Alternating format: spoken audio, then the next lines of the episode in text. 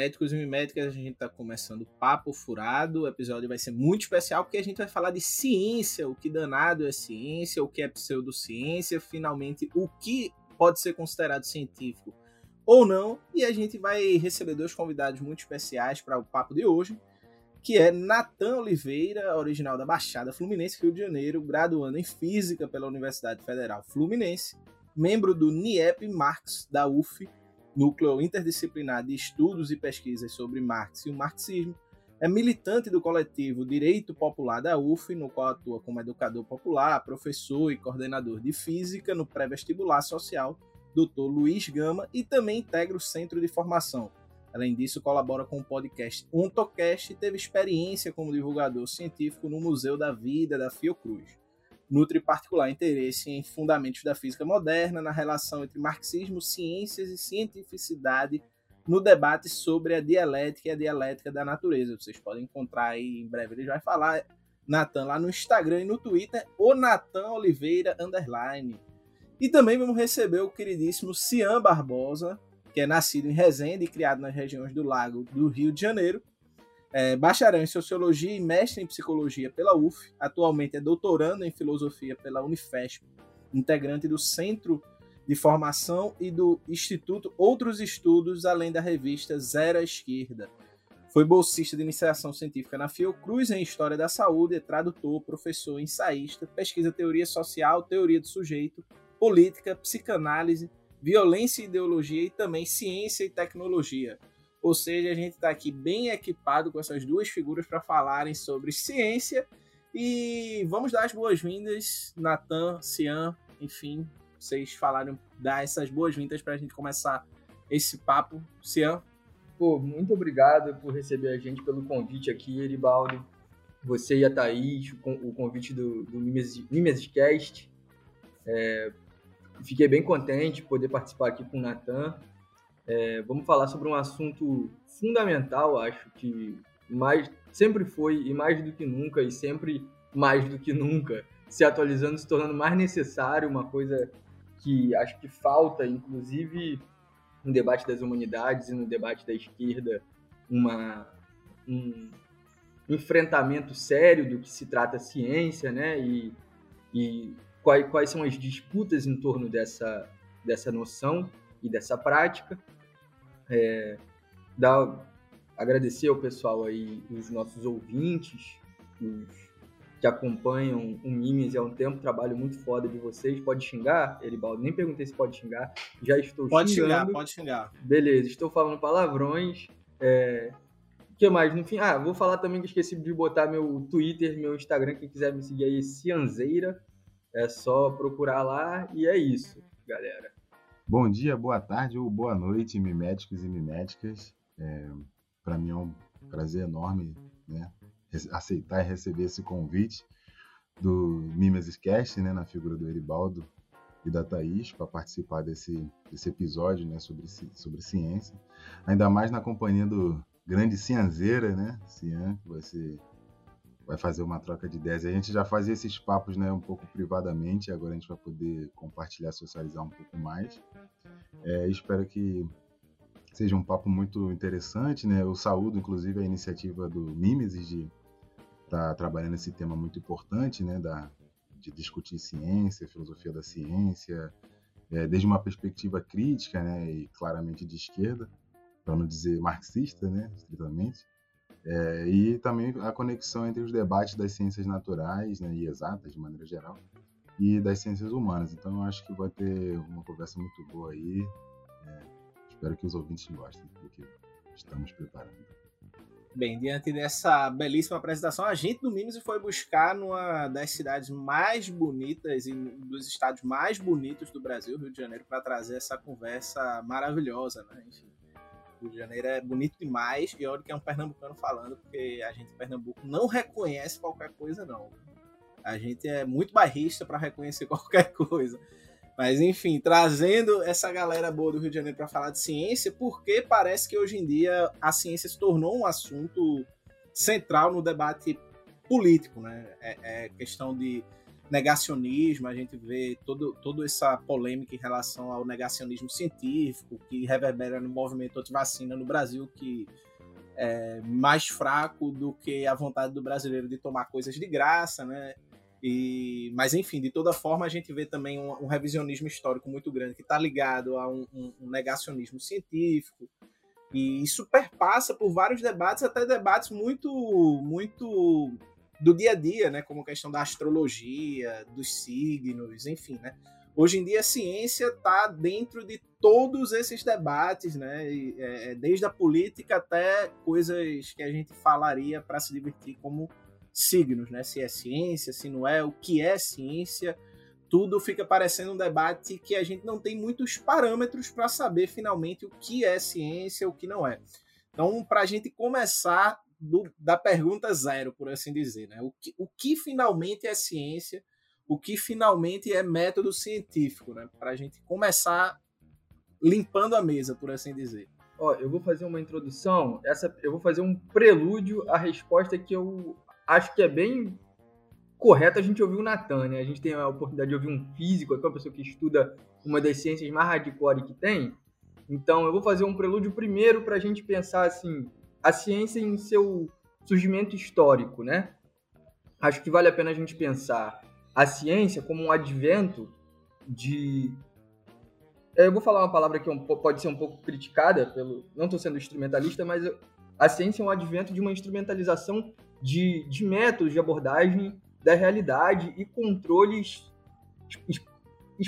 especialização em controles específicos de determinados objetos é, um marco que é importante é o, é o, marco cartesiano, né? O Descartes, assim, que é sempre apanha bastante hoje em dia na universidade, muita gente gosta de culpar tudo, jogar tudo nas costas do Descartes, o problema é que a gente é cartesiano demais, não sei o quê, final, final das contas a gente tem que superar o Descartes. Eu acho que vale a pena a gente voltar um pouquinho pro, pro não só para o Descartes, mas também para o Spinoza, para o Leibniz, e pensar no surgimento, esse contexto do surgimento da ciência moderna, como também um surgimento de uma relação metafísica entre sujeito e objeto. É, o, a fra frase famosa do Descartes, né, o cogito, o surgimento do cogito, cogito ergo sum, o penso logo existo, é, vem dentro de, de uma elaboração das, das meditações do Descartes, né, que visam estabelecer uma produção, eu vou ousar dizer aqui uma palavra, uma palavra que se gasta muito, mas fala pouco quando debate ciência, pelo menos entre os não marxistas, mas acho que é uma, um conceito e uma tradição que vale a pena voltar. O Descartes vai estabelecer, óbvio que o Descartes não vai falar com esses termos, mas vai, estabelecer uma relação dialética entre sujeito e objeto, né?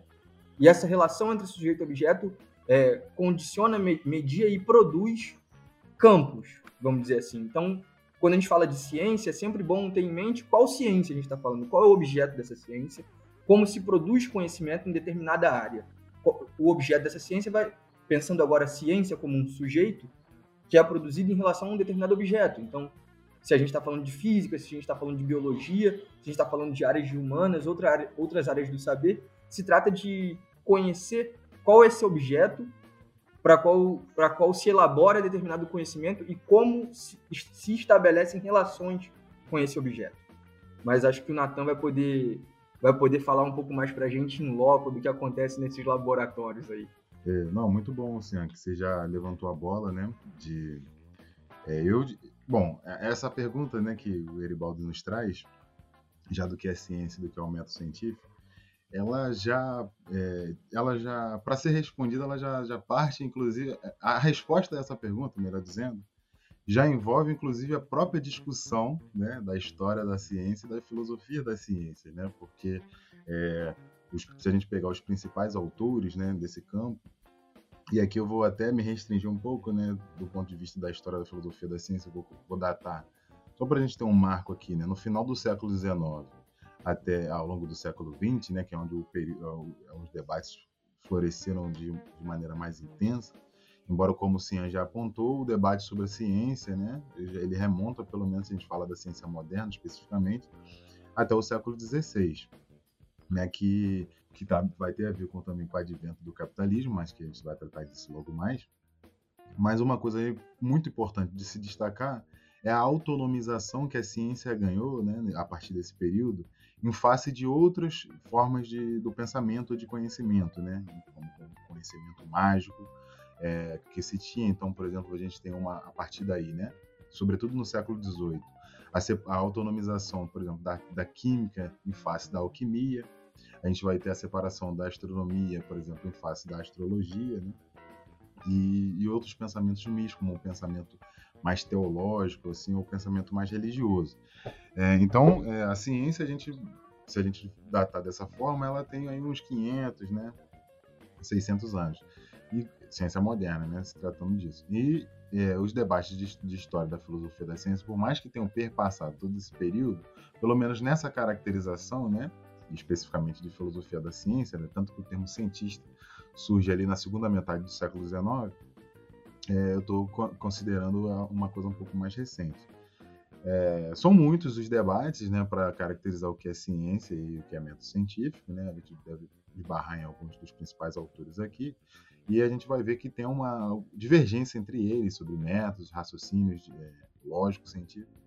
Mas para a gente ter uma primeira aproximação, né, que eu acho que é interessante assim, para a gente conversar e tomando algumas posições já, é, eu tentaria destacar, né, complementando um pouco do que o Cian já trouxe, alguns outros elementos do que seria ciência. Acho que talvez para, como o Erivaldo colocou, gente dar uma limpada no terreno e, e seguir a nossa conversa. O Cian já destacou que, o, que a ciência é uma forma de conhecimento e, portanto, então ela pressupõe uma relação entre sujeito e objeto. Né? É, então não, é, não, é, não, é, não, existe essa coisa de ciência sem sujeito, muito menos sem objeto. Né? Então são várias ciências nesse sentido, porque a gente tem objetos distintos. Né? que é dividido nas grandes disciplinas da física, da química, da biologia, para falar da ciência da natureza, e sei lá, história, psicologia, geografia, sucessivamente, para a gente falar de algumas das ciências humanas.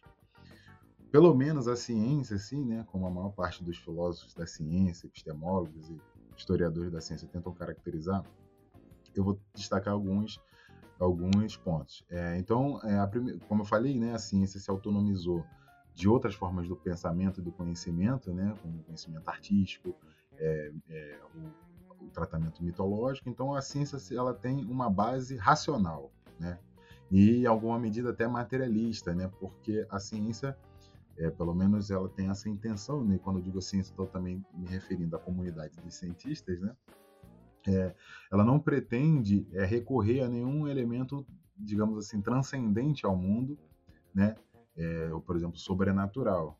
Esse tipo de coisa, né, é, é como é uma coisa de uma, de uma modernidade laica, é de foro íntimo, né, de foro privado. No conhecimento público, que é o que a ciência pretende, é um conhecimento racional é, e, digamos assim, materialista nesse sentido. Na, alguns preferem chamar de naturalista também, em oposição ao sobrenatural. Além disso, a ciência né, é um. É, é, claro, né, em, sendo, em sendo assim, ela é um trabalho do pensamento. Né? Embora ela não envolva só o pensamento, mas ela tem é, o, o, pensamento aí né, como um elemento determinante.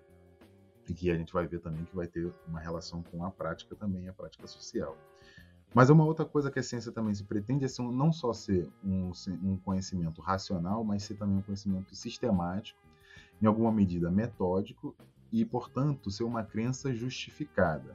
E por isso envolve vários critérios de validação, que são eles também específicos, em alguma medida, é, das, das, várias ciências em particular, embora tenha elementos em comum, né, em alguns pontos.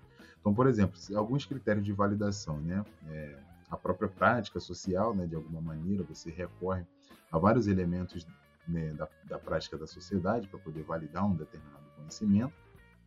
É, no caso das ciências naturais, né, em, em, maior escala, você tem a possibilidade de experimentação, né, algo que é um pouco mais difícil, um pouco mais restrito em, na maioria dos casos nas ciências sociais e humanas. E você vai ter outras formas de validação, inclusive critérios internos né, de, de cada ciência, né, que tem a ver com o desenvolvimento histórico de cada uma. É, e até o próprio, a própria validação do raciocínio lógico, das inferências lógicas que estão subjacentes às, às teorias ou às hipóteses de, é, de trabalho científico. É, e isso vai envolver, então, a ciência tem também um elemento que é o caráter de ser uma explicação do mundo, né? Das determinações do mundo, das, das estruturas da constituição do mundo. Mundo esse natural, né? daí ser objeto das ciências naturais, na sua diversidade, e também das ciências sociais e humanas, também na sua é, diversidade.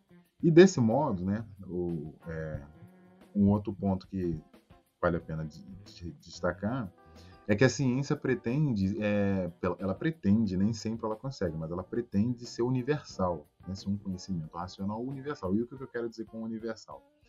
que ela que é um conhecimento que possa é, desdobrar da prática imediata na qual aquele próprio conhecimento foi, foi é, elaborado, né, desenvolvido. Então, vou dar um exemplo simples assim, para talvez descer um pouco o nível de abstração.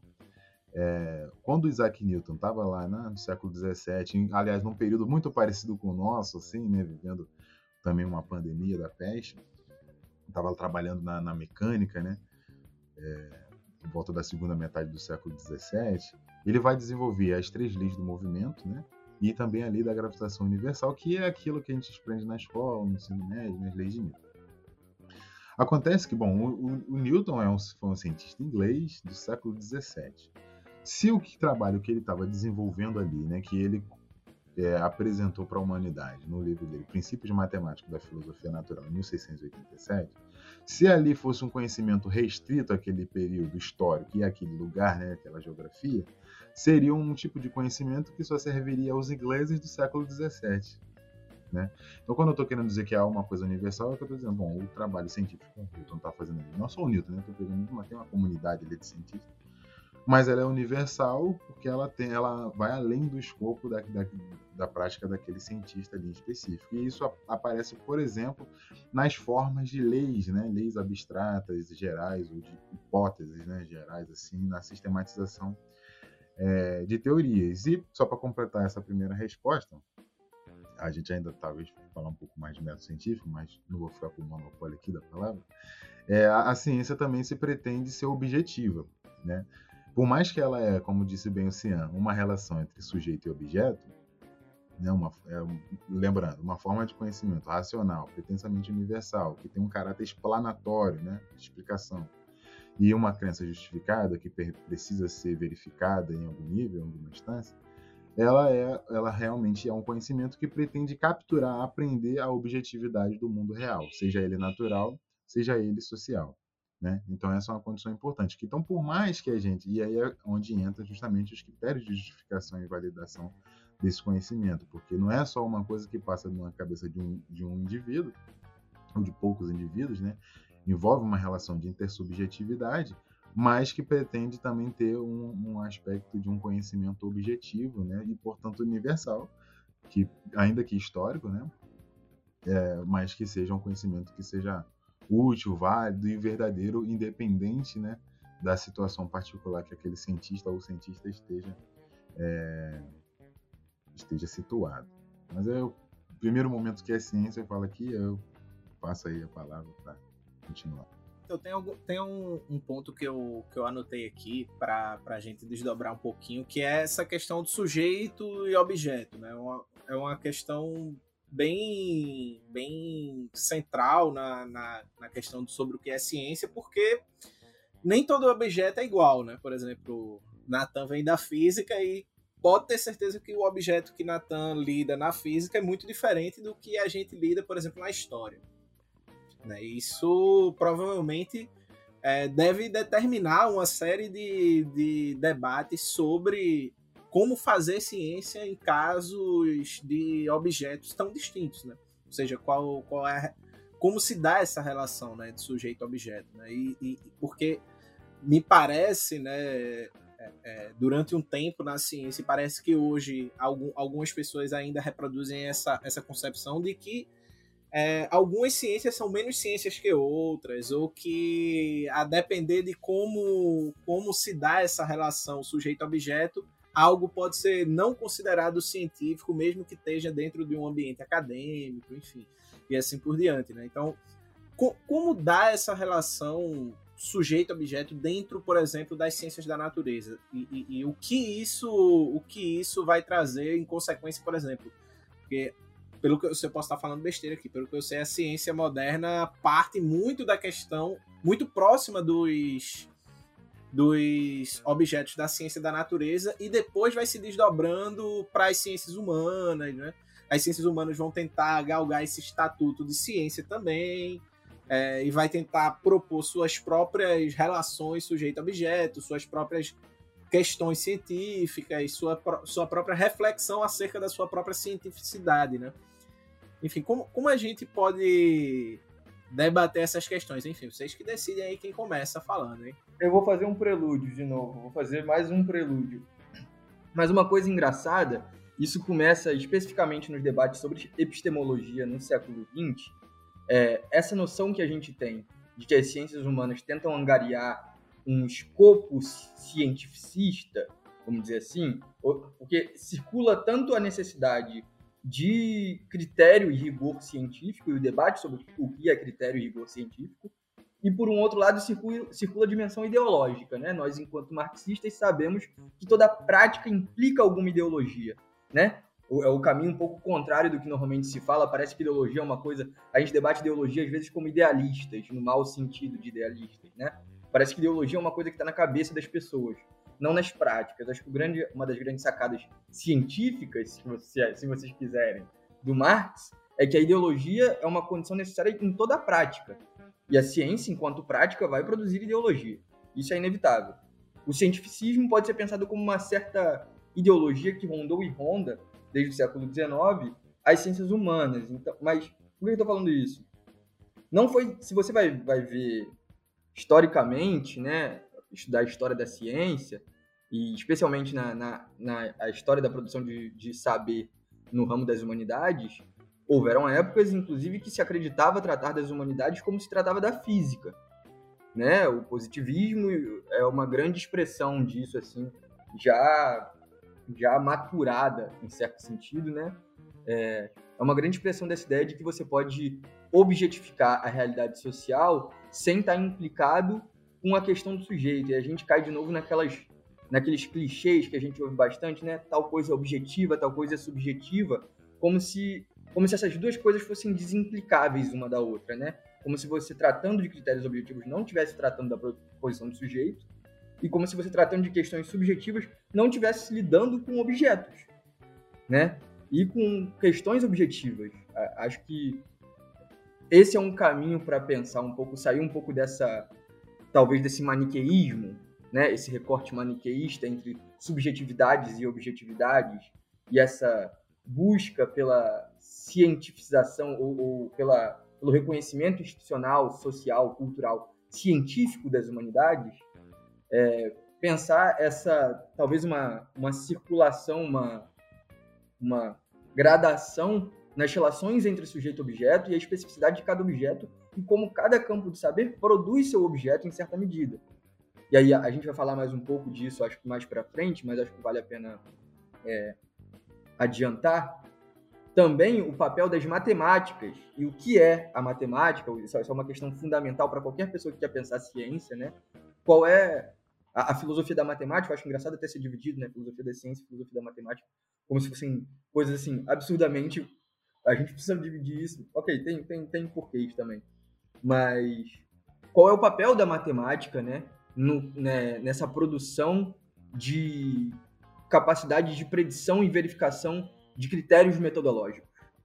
E aí, como isso vai ser usado também, bom, vamos falar de psicanálise, vamos falar de ciências humanas, mas acho que esses são pontos importantes, assim. É, é, isso que o Cian traz é muito interessante, né? Porque realmente, se a gente pega a ciência numa perspectiva mais histórica, a gente vê que assim, as ciências naturais, e isso não é à toa, né? Isso tem a ver com o papel que elas, elas cumpriram também né? no, no desenvolvimento do capitalismo, logo nos seus primórdios, né?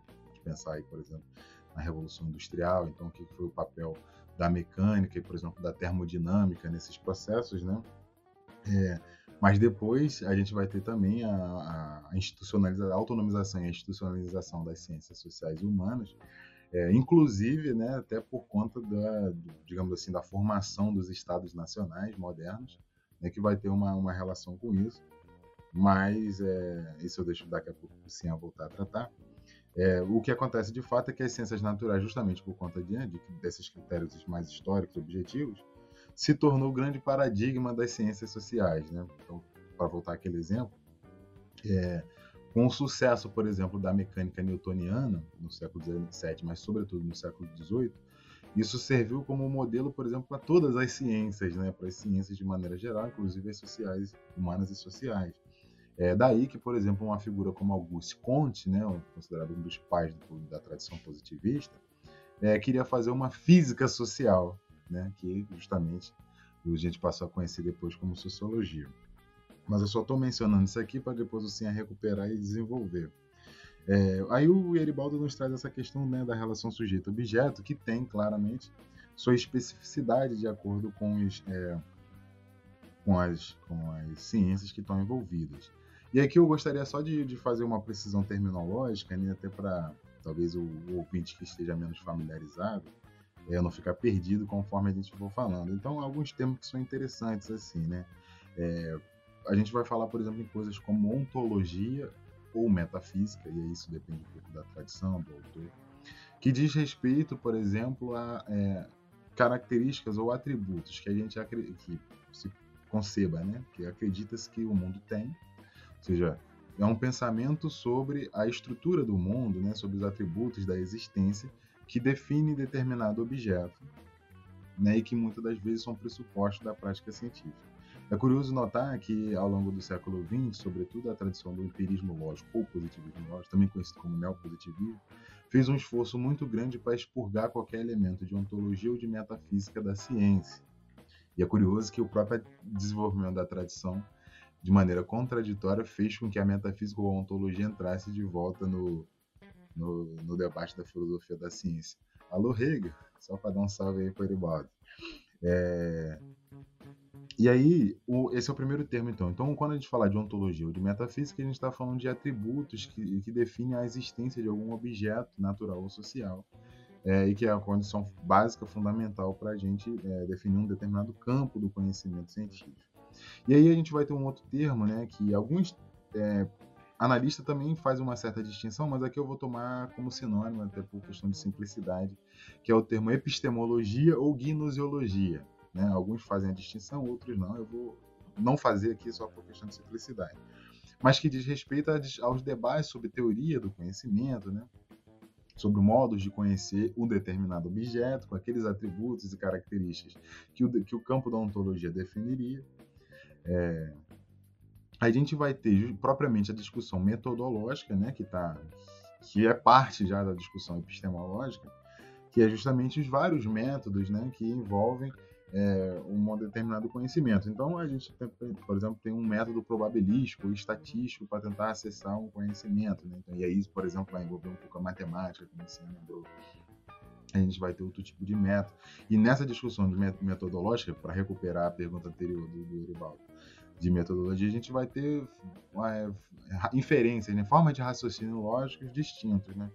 É, a gente tem, por exemplo, eu vou mencionar aqui, três formas fundamentais. E eu quero usar esse exemplo para justamente é, a gente já, já ilustrar e justamente isso que eu acabei de diferenciar aqui entre ontologia, epistemologia é, e metodologia. Vocês verem como, como essas coisas estão imbricadas. Né? A gente está fazendo essa divisão um pouco didática aqui, mas na prática científica tudo vem, vem embolado. Então, por exemplo, tradicionalmente na, na ciência, na filosofia da ciência, a gente tem por duas formas fundamentais de inferência lógica, né, que a gente chama do raciocínio dedutivo e do raciocínio indutivo. Isso é um problema que vem da filosofia já, né? É, David Hume, Kant, né? Os próprios filósofos clássicos alemães, Hegel e tudo mais, está todo mundo tratando disso. O próprio Marx também vai, vai lidar com isso, embora não tão explicitamente, mas isso está presente também no, no seu raciocínio.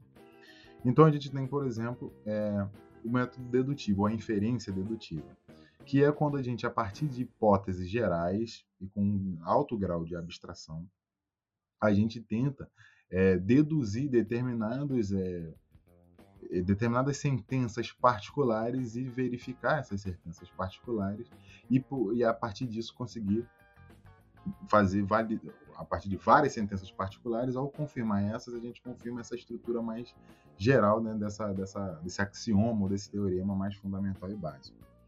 É, a gente vai ter um outro, que é o método indutivo, que é, é não é exato, é, não é, eles não são simetricamente opostos, mas a efeito didático aqui, vou, vamos fazer uma, essa aproximação. Então a gente tem, por exemplo, um, o, contrário, que é você, a partir de várias sentenças particulares, ser capaz de generalizar para uma lei mais universal, mais geral, um determinado conhecimento. Né? E isso, isso envolve a relação entre o campo da experiência, né? da experiência sensível, da experiência imediata, e essa uma afirmação sobre um determinado objeto, né? É, que tem um caráter mais geral, mais universal. Então, um exemplo clássico da filosofia da ciência, quem estiver lendo, já, já leu alguma coisa, vai ver, por exemplo, o clássico problema do corvo, né? É, então, você tem... É, você imagina você é um, um estudioso, está observando vários corvos. Você observou 100, 200, 300, você tem 300 corvos. Então, agora você vai falar, bom, então todo, todo corvo que eu vi é preto, portanto, é uma lei geral de que todo corvo é preto. Então, repare o raciocínio que está em, tá em questão aqui. Né? A gente tem uma observação empírica, né, que envolve a experiência e tal, de ter observado 100, 200, 300 corvos da cor preta, daí a gente faz uma, uma generalização de que todo corvo é preto. Né? Vai ter a questão do problema da indução, que é a gente não vai saber se o próximo, né, o 300 mais um, vai ser preto também. Então, esses já são os problemas, eh, talvez mais à frente a gente volta nisso. E a gente vai ter, por exemplo, o raciocínio dedutivo, que é muito usado também na filosofia ou na matemática, até para. Que é, por exemplo, vai dar um exemplo bem banal assim, né? Para ganhar um tempo.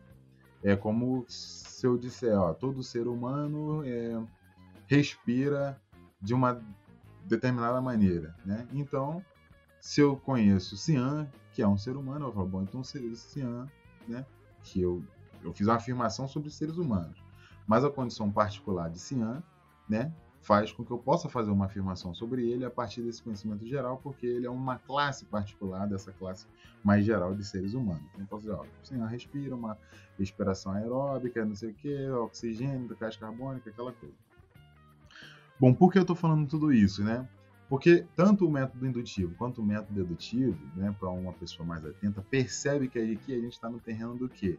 A gente parte do campo da experiência e tenta fazer ou, ou deduções particulares ou generalizações.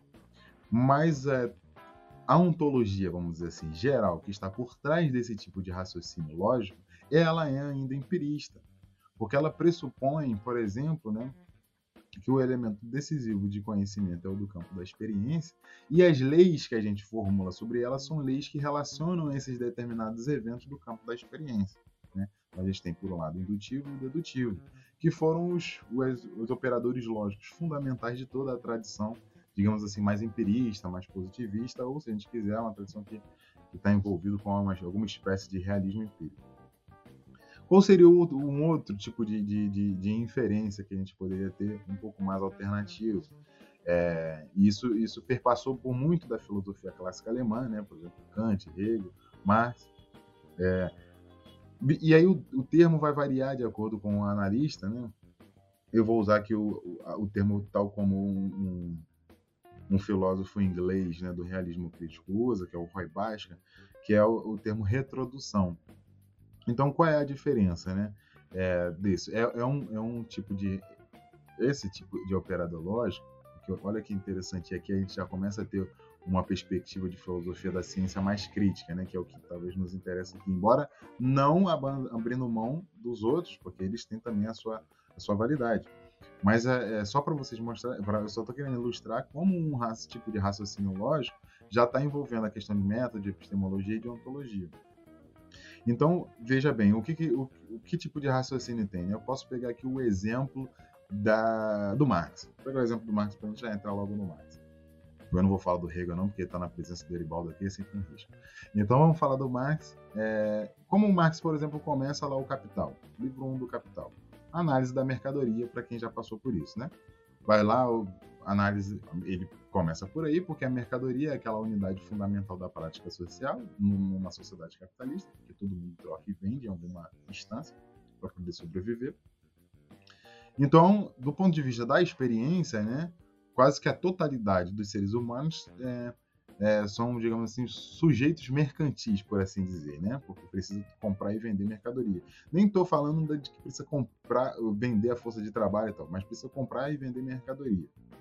Que depois a parte dessa mercadoria vai ser força de trabalho, é uma história que vem um pouco adiante. E aí, qual é o raciocínio que o Marx vai fazer? Ele não vai fazer afirmações gerais sobre a mercadoria e deduzir nada, nem ao contrário, a, analisando a imensa coleção de mercadorias, tentar fazer generalizações a partir disso o que, que ele vai se questionar? Sobre as condições de possibilidade que se confirmaram ao longo da história que permitiram que uma determinada forma de sociabilidade se consumasse. Então, repare, qual é o tipo de raciocínio que está em jogo aqui? Ele também parte do campo da experiência, não poderia ser diferente. Porém, o raciocínio que, que é dele e que ele tem em comum, como, por exemplo, a filosofia clássica alemã, né? É, Kant, Schelling, Hegel e tal, é a partir da, da experiência que está posta se se perguntar pelas condições de possibilidade e de efetividade que estão aí. E a partir daquilo que está posto, conseguir fazer uma análise retrodutiva, daí o termo retrodução, de quais são as coisas que devem ter acontecido. E aí o Marx depois vai recorrer à história para justamente perceber que foi assim que aconteceu. Não é à toa que tem lá o capítulo 24, assim chamada acumulação primitiva. Né? é o tipo de raciocínio que, então, que vai estar tá, é, que vai tá em jogo aqui. Então, e qual é a diferença? Porque eu estou dizendo que aqui também tem uma outra coisa de uma ontologia que não é estritamente não empirista. Porque o Marx, por mais que ele parta do campo da experiência, né, tal como muitos dos outros filósofos, e isso vale para o Hegel, vale para os outros, ele vai fazer um raciocínio sobre isso, né, uma, uma, vai, vai ter um operador lógico presente no seu pensamento, que vai partir não para relações entre esses próprios é, eventos do campo da experiência, mas justamente aqueles mecanismos, aquelas estruturas que são responsáveis por gerar, e aí isso no, no intermédio da prática social, né, estruturas, condições que se cristalizaram ao longo da história na prática social, que conformaram esse tipo de sociabilidade. Para mencionar rapidinho, para fechar o parêntese do exemplo, Marx vai se perguntar, bom, para a gente ter uma sociedade que é que produz e vende de modo generalizado mercadorias, o que, que precisa ter acontecido? Precisa ter acontecido o seguinte: ter dissolvido todas as outras formas de produção, pelo menos na sua esmagadora maioria. Então é por isso que o Marx foi estudar as formas é, que precederam, formas de propriedade, tal, que precederam, né, a sociedade capitalista e a maneira como elas foram dissolvidas ao longo da história. Cabe lembrar que, através de muita violência, muita imposição, com o papel do Estado, etc. etc. É, segunda coisa, então, com isso, teve que ter uma separação, isso é algo que o Marx está mostrando ao longo de todo o Capital, né? Eu estou fazendo uma super síntese aqui, meio porca, mas acreditando que depois os ouvintes vão se aproximar desse debate aí da, da crítica da economia política. Então, a segunda coisa é que há uma separação, portanto, entre as condições objetivas de trabalho e aquilo que Marx chama de as condições subjetivas, que é o próprio trabalhador. Então, por um lado, você tem meios de, de produção, um meio de trabalho, e por outro lado, você tem um trabalhador não mais unidos, como foi em outras formas é, de sociedade. E aí você vai ter que a forma de trabalho dominante numa, numa sociedade como essa vai ser do, do trabalho assalariado, ainda que a gente saiba que também teve muito trabalho escravo nessa história toda que vai receber um salário, etc, etc. Eu não vou ficar aqui recuperando todo o argumento do Marx, não seria possível fazer nesse tempo. Mas o que, que, o que eu quero só provar ou ilustrar com isso é um pouco a diferença. Então, Marx é parte do campo da experiência, né, comum a muitos indivíduos, e consegue restabelecer um monte de de, sem pressupor nada, o Marx não está impondo nada sobre o objeto. E aí a gente vai ter que a, a, forma de trabalho dominante vai ser a forma do trabalho assalariado, né? uma, outra, uma outra coisa que o Marx está vendo a partir das suas análises, lendo muita economia, muita economia política, muita história, história econômica. E também é, vai, embora o trabalho assalariado seja dominante, a gente sabe que teve muito trabalho escravo envolvido nessa, nessa questão e que vai, portanto, ter um salário em troca da, enfim, da venda da sua força de trabalho. Então, qual é o raciocínio que está aqui que eu estava querendo ilustrar com esse exemplo do Marx? Né? Que o Marx parte da, da, da experiência comum dos indivíduos, talvez da mais imediata e, e da mais geral possível, e consegue fazer, a partir de uma análise fina, científica propriamente dita, a reconstituição de vários, digamos assim, é, condições e pressupostos para que essa própria condição tenha sido possível, mas mais do que isso, efetivada. Né? Isso é importante. Eu não estou aqui tratando, fazendo com que Marx seja um kantiano, que tenha um argumento transcendental sobre as coisas. Mas ele tem também esse tipo de raciocínio, de, de se perguntar o que, que tem que ter acontecido para que a gente esteja onde a gente está, né? vamos dizer assim. E esse é um tipo de raciocínio, portanto, que reconstitui retrodutivamente, se a gente quiser usar o termo, é, várias das condições antecedentes de uma determinada prática é, social, alguma coisa é, particular. Então isso permite com que Marx e Hegel e outros, né, não estejam no campo de uma, por exemplo, de uma ontologia empírica ou empirista, melhor dizendo, como esteve boa parte da tradição positivista. E isso já mostra como Marx, por exemplo, tem um raciocínio crítico diante da ciência e da cientificidade que é diferente de boa parte da tradição filosófica. E claro, isso se deve também à relação que ele teve com, com Hegel, especialmente. Mas aí, só para não perder ainda de vista a pergunta do Eribaldo, ver essa volta toda, só para a gente voltar na relação sujeito-objeto no caso das ciências da natureza, porque agora eu posso falar com um pouco mais de tranquilidade usando os termos. Então, como Eribaldo falou, ah, tem essa diferença do sujeito-objeto em vários campos das ciências ou das disciplinas científicas particulares, a gente pode dizer o seguinte: posso fazer aquela afirmação clássica que nem muito, que muitas vezes as pessoas não explicam, que é que um determinado objeto, ou seja, a maneira como você concebe um determinado objeto, suas estruturas e tal, seus atributos fundamentais, vai nos condicionar, né, ou determinar, que Hegel é um pouco sinônimo, é, justamente os métodos, né, as formas de conhecer daquele objeto específico. Então, se a gente tem um objeto como a natureza na sua totalidade, ou um, algum recorte, né, como cada ciência da natureza faz, né, no caso os seres vivos, a biologia, é, a estrutura química da matéria como, como, como a ciência da química, ou a, a, estrutura da matéria e a totalidade do universo como faz a física. Isso já impõe uma determinada, é, um, uma determinada forma de conhecer o mundo. Então, por exemplo, para diferenciar, inclusive, das ciências das sociais e humanas, e aí aqui se eu der qualquer escorregar, vocês me corrijam, não tem na natureza, salvo o melhor juízo, nenhuma agência é, que a gente possa dizer de liberdade.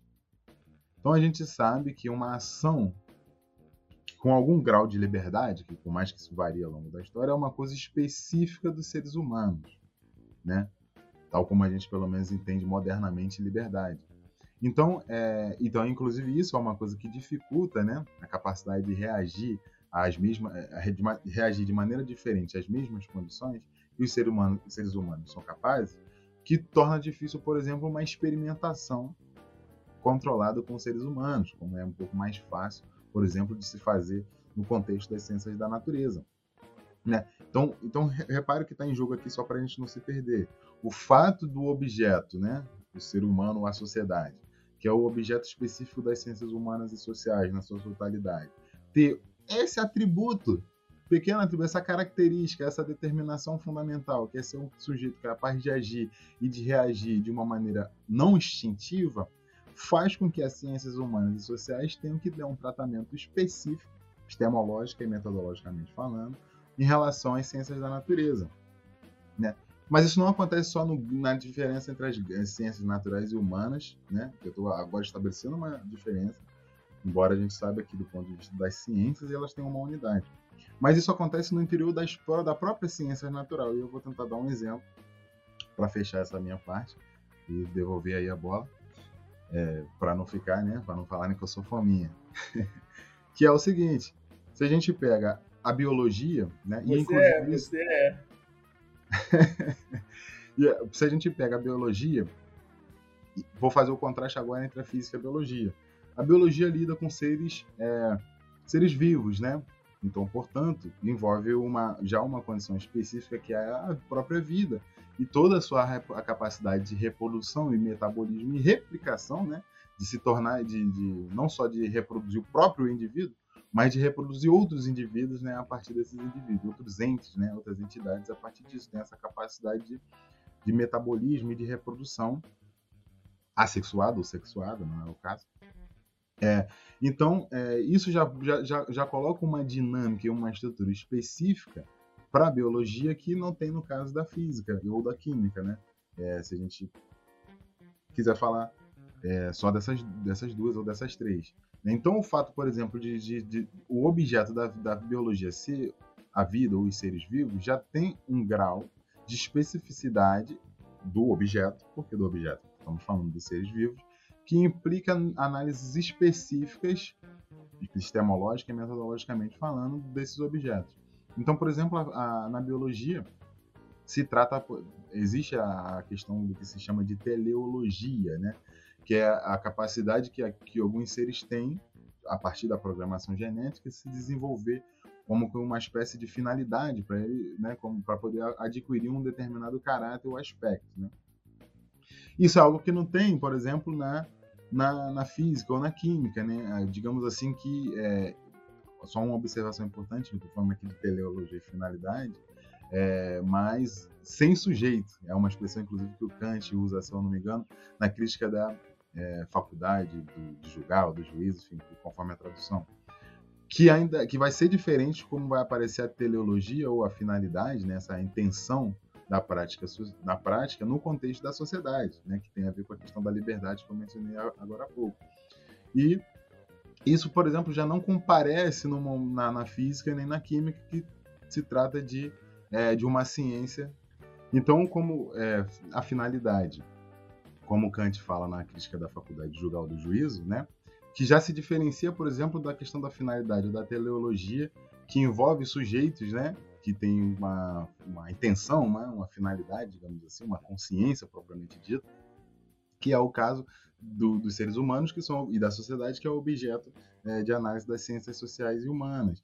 Então já tem essa diferença entre, entre as ciências sociais e a biologia, na questão, por exemplo, da finalidade, que vai ter também da biologia novamente com a física e a química.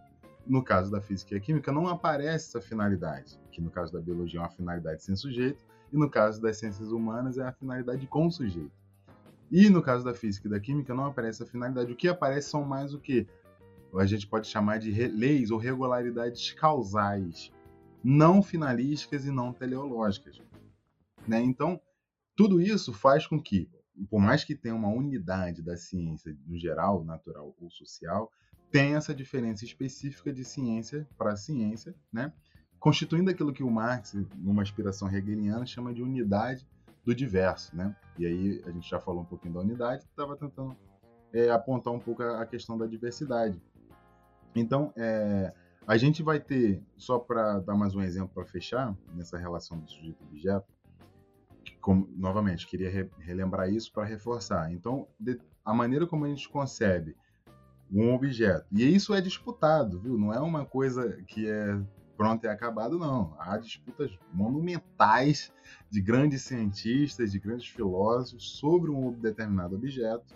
Lembro para vocês rapidamente, né, para dar um exemplo, o que foi a discussão nos 30 primeiros anos, ou dos, sei lá, 40 primeiros anos do século XX, para definir o objeto e, portanto, a epistemologia da, da mecânica quântica. Pense, por exemplo, nos clássicos debates entre Niels Bohr e Einstein.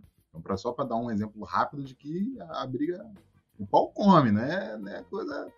E isso vale para outros campos do conhecimento, como a gente pensar, por exemplo, também a teoria da evolução na sua versão da, da síntese, né? Com a, com a genética, como foi, por exemplo, ao longo do século do século XX, né? Depois um pouco lá das, das bases que o Darwin deixou. Então, como a gente é, interpreta aí, né, e disputa um determinado objeto, seus atributos, suas determinações, vai fazer com que a gente tenha determinados raciocínios, formas de conhecer é, esse, esse, esse, esse mesmo objeto. E aí vai ter uma outra questão que a gente pode pensar, assim, a questão da complexidade né, que envolve. Né? E isso é uma coisa difícil né, de, de, de definir, até porque muitas vezes as pessoas acham quando a gente fala de complexidade, que a gente está falando já de juízos de valor. Mas calma lá.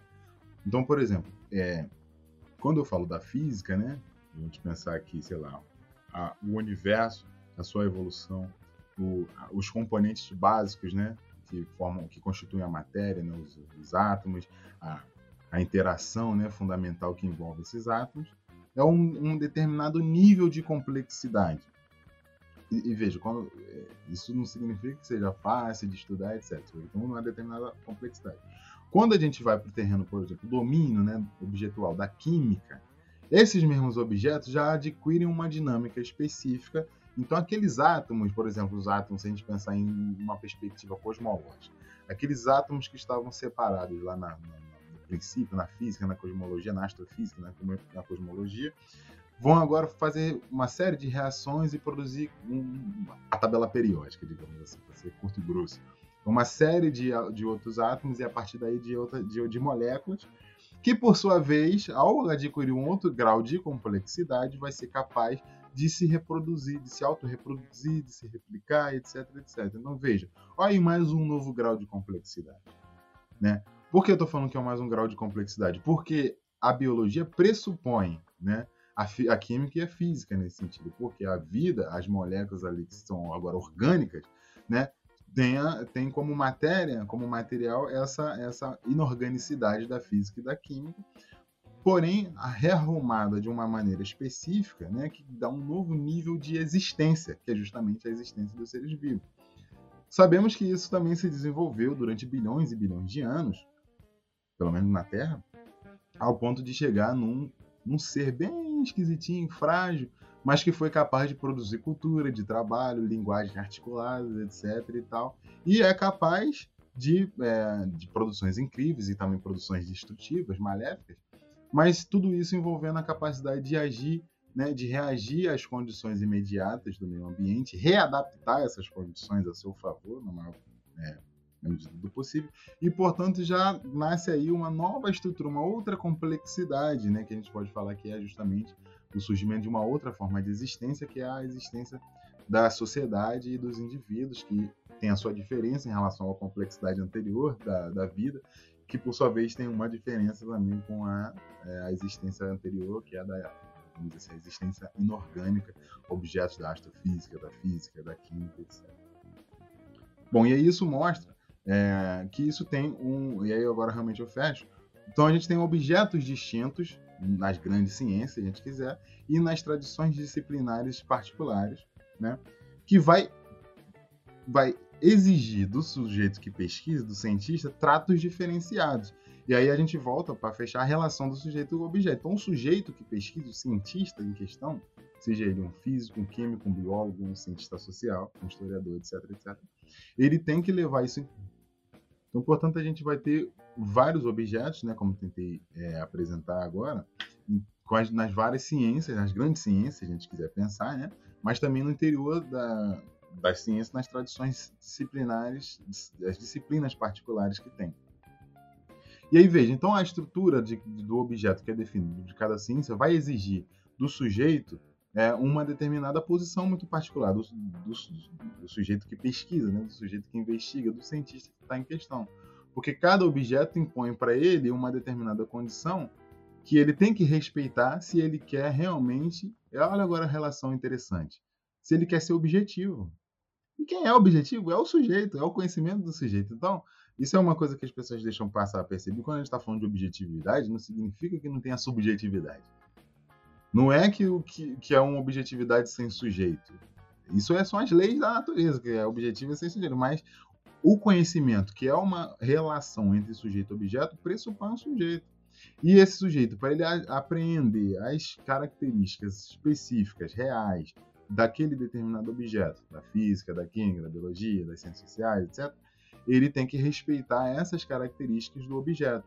É nesse sentido que a gente fala que o conhecimento é ontológico, né? nesse sentido que ele tem que respeitar as características próprias do objeto para, na sua diferença, né? na sua complexidade distinta, para ele ser capaz de reproduzir, né? enquanto teoria científica, as características desse objeto. Então, cada sujeito vai respeitar justamente essa diferença e aí, e a sujeitos né, na sua coletividade, a comunidade científica, para poder ser capaz de aí sim produzir um conhecimento sobre esses objetos, né? Objetos que, como eu falei, a concepção desses objetos também são disputadas, mas que não vai terminar aí porque esse conhecimento é, que pretende ser objetivo tem que ser confirmado, né? Objetivo e aí a gente vai ter relacionado com todos os critérios de experimentação, de validade que também é, a gente já já mencionou aqui. Bom, não sei se faltou alguma coisa, mas eu vou passar a bola aí para só também não enjoar da minha voz. Natan fez um, uma exposição Zé Pauliana, né? inspirado na, no, no, Zé Paulo, para quem não sabe, foi pedir umas dicas para Natan e, e Natan veio inspirado assim para o podcast, né? Fez uma, uma, levantou um milhão de bolas ao mesmo tempo e agora esse ano que lide com tudo isso que foi, foi levantado. Eu vou, eu vou, vou tentar fazer uma pergunta para ver se dá conta de alguma bola dessa, né? Que, que é, Nathan falou aí dessa relação do sujeito-objeto, como é que ela vai sendo específica dentro de cada. Bem, então a questão é. Nathan fez todo esse preâmbulo, né, sobre a questão do sujeito com objeto e, e, e sobre a objetividade que é do sujeito, né, não do, não do objeto, né. E aí eu fiquei me perguntando, porque em história isso, isso é um, um debate muito, muito importante, né, um debate que, por exemplo, qual é a objetividade do passado? É, qual é a, qual é a palpa, palpabilidade do passado, né? Porque quando você vai, por exemplo, para um documento, você não está tocando o passado, né? Você, você, nunca, na real, vai tocar o passado, né? O passado é intangível, né? Nesse sentido. A gente está tentando... Né? O que é o passado é uma boa pergunta, né? É, e é interessante que, um detalhe aqui, sem querer cornetar, eu, essa questão nunca eu vi na universidade, o que é o passado, eu nunca vi. Ninguém fez essa pergunta no curso de História. Né? E eu fiquei me perguntando, mas, mas enfim, a, lá na, pelo menos na UFPE tem uma tradição mais empirista, assim, neopositivista, que é muito forte. Então, essa pergunta às vezes nem passa, né, batida lá, né? Mas enfim. E aí eu fico me perguntando sobre objetos que a gente não consegue pegar, né, por assim dizer, né? Porque por exemplo, o inconsciente, já que Cian falou aí da, da da, de Freud, né, o inconsciente. Você não pega o inconsciente, você vai pegar o inconsciente lá. Né? Então, você, o inconsciente, para muitos, né? Então, você vê, por exemplo, na internet muitos debates, aquelas páginas Universo Racionalista e coisa do tipo, né? Você vê gente lá, psicanálise é pseudociência, a história não é ciência de verdade, as humanidades não é ciência de verdade, porque muitas vezes a, a, as humanidades lidam com objetos que a gente não consegue tocar. Né? Como como se dá a objetividade científica e o rigor científico quando a gente está tendo que se relacionar com um objeto intangível, que não é possível ser tocado. Né? Por exemplo, para dar o exemplo mais pedido no Mimesis, quando eu falei sobre, sobre esse episódio, o exemplo de se a psicanálise é ciência. Né? Então, como se dá essa relação de cientificidade quando um objeto, por exemplo, o inconsciente, que seria, por exemplo, o inconsciente, portanto, um, objeto, já que a gente nem consegue vê-lo, percebê-lo, tocá-lo, enfim, de alguma forma, né, empiricamente falando, no, no sentido mais comum do termo. É, é, por exemplo, em, em, história, puxando a sardinha para a história, em história vai ter autores, por exemplo, o Hayden White, que vai dizer que a história é uma literatura. É uma, litera é uma, uma espécie de de uma ficção baseada em fatos reais, né? Onde você vai tentar construir o mais forte possível essa ficção com elementos da realidade. Né? Mas qual, qual é o grau de cientificidade quando a gente está lidando com objetos desse, dessa característica? Né? Objetos que não são empiricamente palpáveis, né? como o inconsciente, o passado, o tempo e assim por diante. Né? Com essa ótima pergunta do Eribaldo, eu vou tentar levantar, vou tentar cortar as bolas que foram levantadas. É, isso tá como um jogo de vôlei, né? A, a gente tá na rede só fuzilando o terreno adversário, que é o terreno da, da ciência e da filosofia, né? Assim, tratando, tratando a disputa científica como uma guerra, me desculpem, como um jogo de vôlei, na verdade. Mas, ó, alguns pontos que eu vou tentar puxar para responder essa pergunta. O Natan falou em teleologia, o Natan falou em. Ele fez no nosso, nosso curso, nas estações que a gente passou, ele fez uma parada ali no idealismo alemão, né? É, uma coisa que vale a pena chamar a atenção, ouvir o Natan falando é um pouco diferente de, do que ouvir alguns outros físicos falando. Dá para ver que o amigo leu Hegel, né? Dá para ver ali que é, o amigo leu Kant, o amigo leu Hegel, ele está se, posicion, se posicionando de forma hegeliana ali, toda toda, tá ali na costura, não precisa citar, né? O amigo não precisa citar Hegel. Tá ali to, todo todo sistema de pensamento aparece, a ciência da lógica, a fenomenologia ali. Mas é, eu tô falando isso porque é importante, inclusive, pro, pro que, aí, voltando na pergunta que o Eribaldo fez, é, o, o que, que o Hegel, qual é a sacada do. Um, qual é a sacada do Hegel é foda, né? Estou aqui entre hegelianos e vou dizer eu qual é a sacada do Hegel. Mas uma das grandes sacadas do Hegel, acho que vocês vão concordar comigo, é a noção de conceito em Hegel. O que, que o Hegel vai chamar de conceito, né? É, e isso é uma coisa muito importante para a epistemologia em Hegel e para a epistemologia, ouso dizer, para epistemologia em Marx. Né? Acho que uma coisa que quando a gente lê Marx, desde os manuscritos econômico-filosóficos, passando e chegando até o Capital, ver essa, vamos dizer assim, as duas fases do Marx, como, como se pode pensar, né?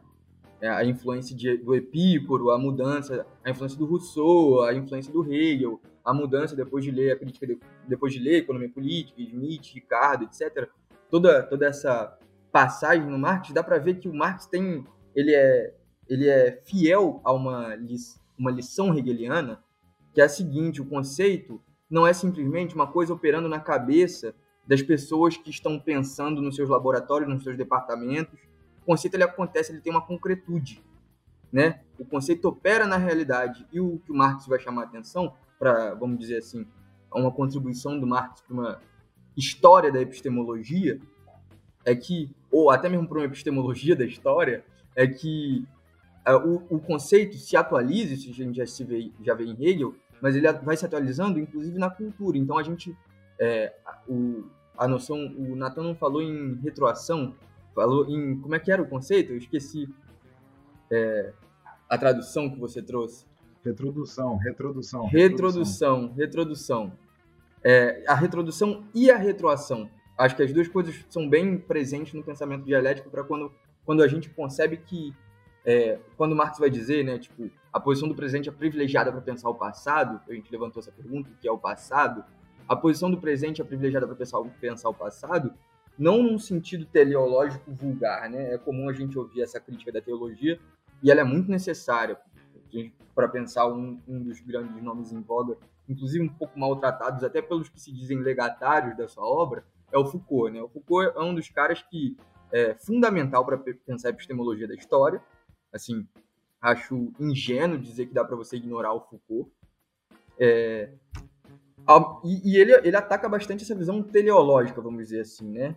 Mas acho que a grande, a grande e a ciência, para pensar a filosofia da ciência, uma das grandes coisas que a ciência coloca para gente é que, ok, a gente faz a crítica da teleologia, mas ainda existe um, um paradoxo elementar e constitutivo da prática humana, que é conseguir, é a questão do telos, né? É a questão de conseguir, conseguir conceber finalidade, é a questão de projetar, é a questão de estabelecer é, uma reflexão.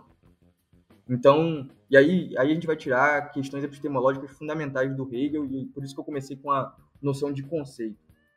Voltando para a noção de conceito e para a pergunta do Euribaldo, é, como a gente pode falar de objetos que são intangíveis em certa medida, né? Eles são é, como qual é o estatuto empírico do inconsciente? O inconsciente está onde? Está na glândula pineal, é, é, aonde se encontra essa coisa chamada inconsciente. E aí qual seria o estatuto da psicanálise em relação a isso? Bom, a gente tem que voltar um pouquinho para a história da psicanálise, né? O, o, o nosso conhecidíssimo Freud estava debatendo a psicanálise enquanto uma formaliza formalização científica, né? E o Freud falava do lugar de médico, né? De, de neurologista, seria neurologista hoje. É, a, a, a forma de pensamento e a linguagem freudiana se, se ancora em modelos, em estruturas das ciências mais diversas, né? Desde a medicina, passa pela física, a, a concepção da libido enquanto uma energia, e a crítica, voltando, tentando cortar mais uma que o Nathan levantou, a questão do instinto, né? Isso é uma coisa que o Freud vai sacar muito bem. É, para além, para além do, do princípio do prazer e a noção de a revolução na compreensão da sexualidade humana, a questão da libido e a questão da, da, da sexualidade na humanidade vão dar todo um caráter, uma, um problema, uma problemática epistemológica para a psicanálise, desde o Freud, né? É, o que essa passagem, vamos dizer, vamos dizer assim, essa passagem do instinto, da, da do suporte biológico para a existência de um sujeito, que é a condição humana, a passagem de uma coisa para outra implica na perda do instinto, né? Se a gente for pensar, falando é, porcamente aqui, bem resumidamente, você perde justamente uma dimensão teleológica que é característica do instinto. É, eu, eu, tive um professor que fazia uma piada é, pedagógica, eu acho, né? Que é tipo, por que, que o, João, o, João, o João de Barro faz um, uma casa, né? Com aquele pássaro, o João de Barro. E o João de Barro tem arquitetura? Existe história das construções? Existe uma faculdade? Ele precisa aprender como isso é passado. Não, existe, existe uma condição teleológica no, no estímulo de uma determinada espécie, e a gente volta também para a questão das particularidades e generalidades ou universalidades implicadas em um particular, porque quando você fala de, de ser humano, você está falando de um particular, mas você pode afirmar universalidades a partir desse particular. Essa é uma grande questão. É, a, o João de Barro faz a casa dele sem precisar de faculdade de arquitetura, sem precisar de história da arquitetura e sem precisar de um debate na Bauhaus. Ainda assim é uma casa. Agora, isso levanta uma questão, e aí uma questão filosófica para a gente, porque as, as nossas casas e os nossos prédios são menos naturais. O que se perde no quesito de natureza? E aí, se a gente for querer ser radical e voltar para o Hegel, o que a gente está querendo dizer com natureza? Né? O, o, o que, que qual é o, a noção de natureza já é um conceito. A noção de matéria já é um conceito. Para a gente poder. E aí, essa, vou, vou já levantar também para o Natan, porque acho que ele vai adiantar a gente bastante nesse debate, mas a gente vai, vai encontrar esse debate de novo, né? E poucas pessoas vão ser honestas o suficiente para citar Hegel, mas a gente vai encontrar esse debate vou, de novo. Vou só, vou só fazer uma outra pergunta, já que tu levantou isso. E finalmente, o que é matéria, né? Porque parece que essa é uma confusão danada, né? Ah, é muito bom a gente ter um, a presença de uma pessoa da física aqui, né? Para fazer essa pergunta, o que é matéria.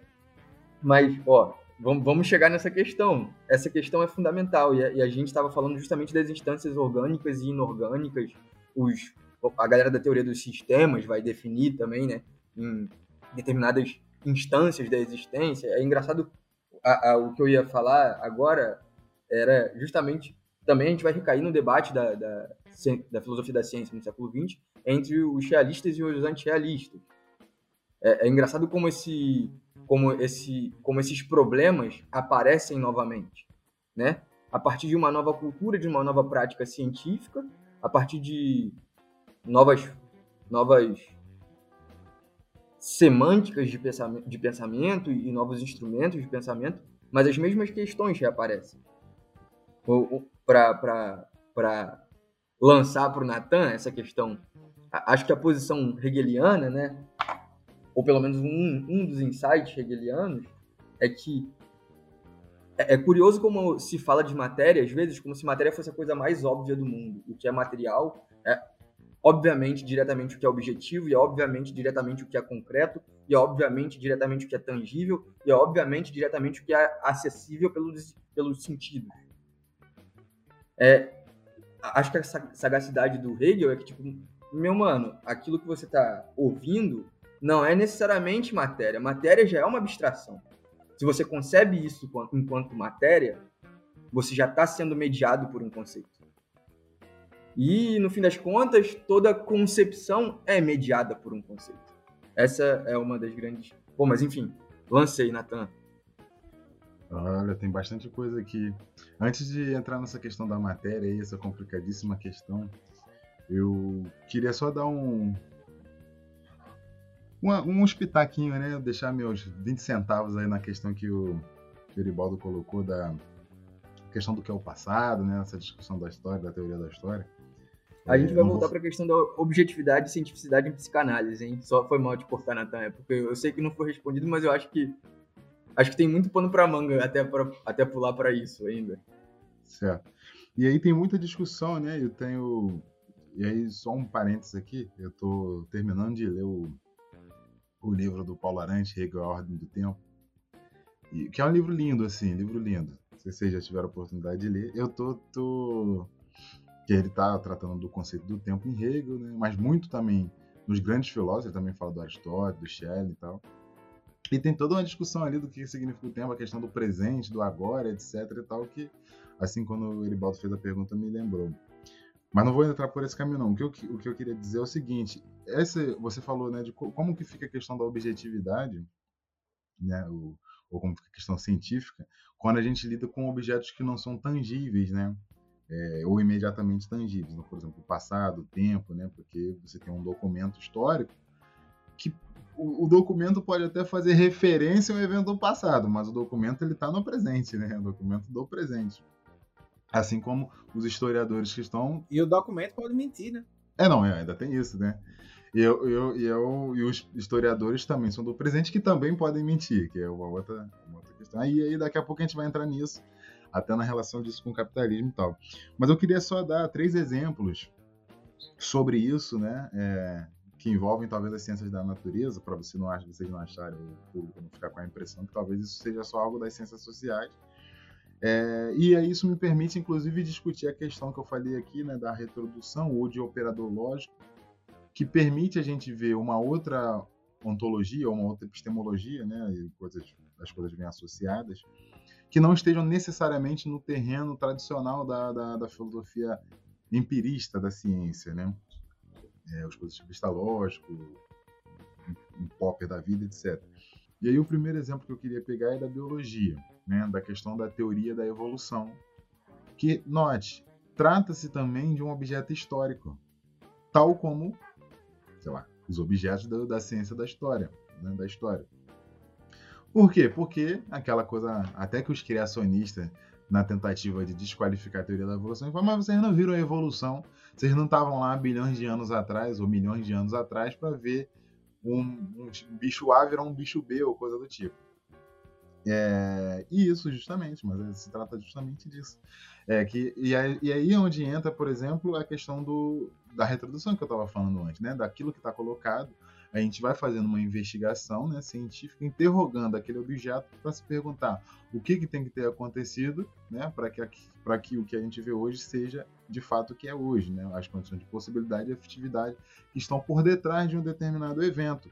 E isso permite a gente ir do, justamente do nível do que a gente chama da empiria, né, do, da experiência, por exemplo, você identificar um fóssil, você identificar determinado é, artefato né, é, biológico, às vezes até antropológico e você tentar fazer uma reconstituição a partir daquelas evidências né, que você tem, aqueles registros.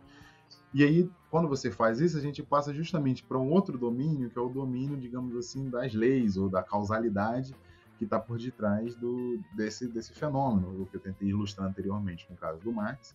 Né?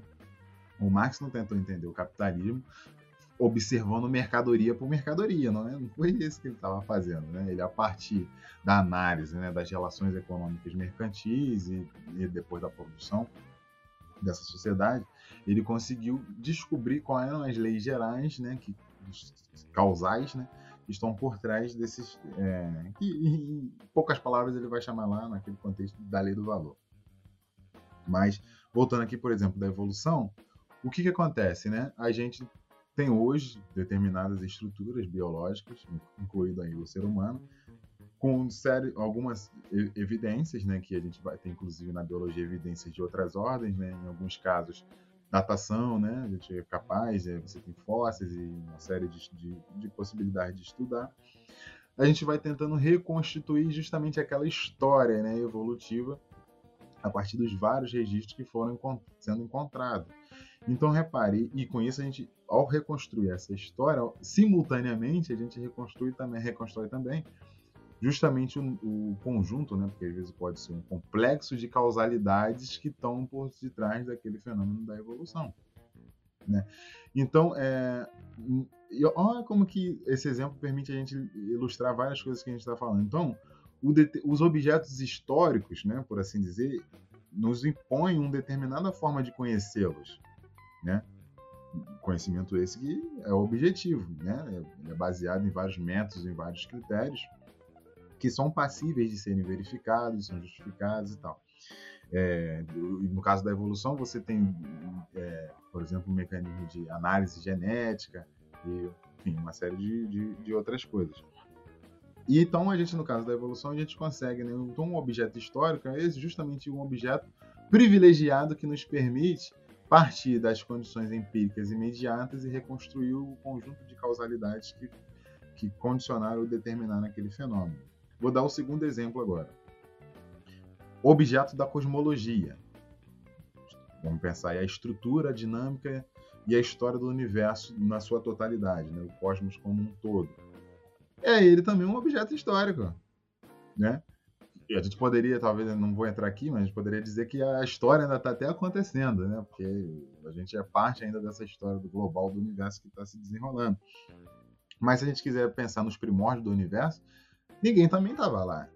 Então, como que a gente vai saber ter um conhecimento científico objetivo sobre, é, sobre o universo, né? E aí tem uma questão interessante, né, que, é, que, que, que, mostra de novo a questão da ontologia e da epistemologia. Uma outra coisa que a gente pode ver, então, quando a gente fala, por exemplo, de evidências, significa que aqueles objetos que estavam no passado, de alguma maneira, se preservam. Então, por que o fóssil é um objeto interessante né, é uma evidência interessante importante para o estudo da evolução, porque a, a, estrutura óssea dos animais se preserva ao longo do tempo. Outras partes né, do, do, corpo do, do, dos seres vivos, não. Então a gente não seria capaz de fazer análise dessas outras partes, porque ao longo de milhares de anos ela se decompõe, enfim, mas a estrutura óssea ela se preserva. Então veja, um elemento do passado que se preservou ao longo do tempo permite né, ser usado como indício né, como um, um, registro que a gente possa fazer uma análise científica e reconstruir aquela, aquele complexo de causalidade que está por trás. No caso do universo, tem a mesma coisa. Uma característica que é fundamental para isso, que seria a nossa evidência aqui, é a luz. Vai ser a luz. Porque a, e aqui luz, melhor, a radiação, né? Porque a, a luz, geralmente a gente pensa luz visível, que é uma parte do espectro eletromagnético, né? falando radiação porque a gente pode pensar em microondas, é, infravermelho, enfim, uma série de outras formas de radiação. Elas, mas a radiação, de maneira geral, ela se preserva ao longo do tempo. E ela é justamente o elemento decisivo de informação sobre o próprio universo. Então, daí que a gente tem né, luz emitida de estrelas que se formaram há muito tempo atrás, ou de colisões de buracos negros, né, que de alguma maneira afetou a trajetória daquela luz, ou como foi o caso, por exemplo, na teoria do Big Bang, que é a teoria mais bem estabelecida assim até o momento, sobre né, esses momentos iniciais do universo, que foi a radiação cósmica de fundo, seria uma espécie de radiação que, que, que, que é proveniente né, das, das, digamos assim, das primeiras estruturas né, é, atômicas e, e da existência do universo. Então ela e é curioso, né? Porque ela não saiu como radiação microonda, né? Ela saiu em outra, em outra, é, em outra escala. Só que com a expansão do universo, né? Ela foi se tornando uma, uma coisa microonda que foi detectada sem querer nos anos 60, mas que permite a gente né, nos dar as informações, né? Assim como, por exemplo, a análise é, espectral da luz do Sol também permite. É legal esse detalhe, foi detectada sem querer. É. Ela foi detectada sem querer. É uma coisa que aparece. É, do nada é. aparece um dado, lide com isso. É, exatamente. A radiação atravessava a gente. E aí os caras estavam fazendo uns telescópios para tentar identificar outra coisa. E eles viram um ruído permanente de fundo, né? Por isso que chama radiação cósmica de fundo. E aí os caras limparam, fizeram várias coisas, acharam até que era cocô de pombo que tinha né, na região. Aí os caras espantaram os pombos, limparam e o negócio não passava, assim, aquele ruído. Só que simultaneamente, olha que interessante, aí a gente ainda tem um outro ponto importante da filosofia da ciência. Toda a observação já tem que já pressupõe já elementos teóricos, né, que é uma aliás, são, abre um outro parênteses aqui que eu vou só dar uma homenagem ao Eribaldo para ele falar que eu não falei das flores.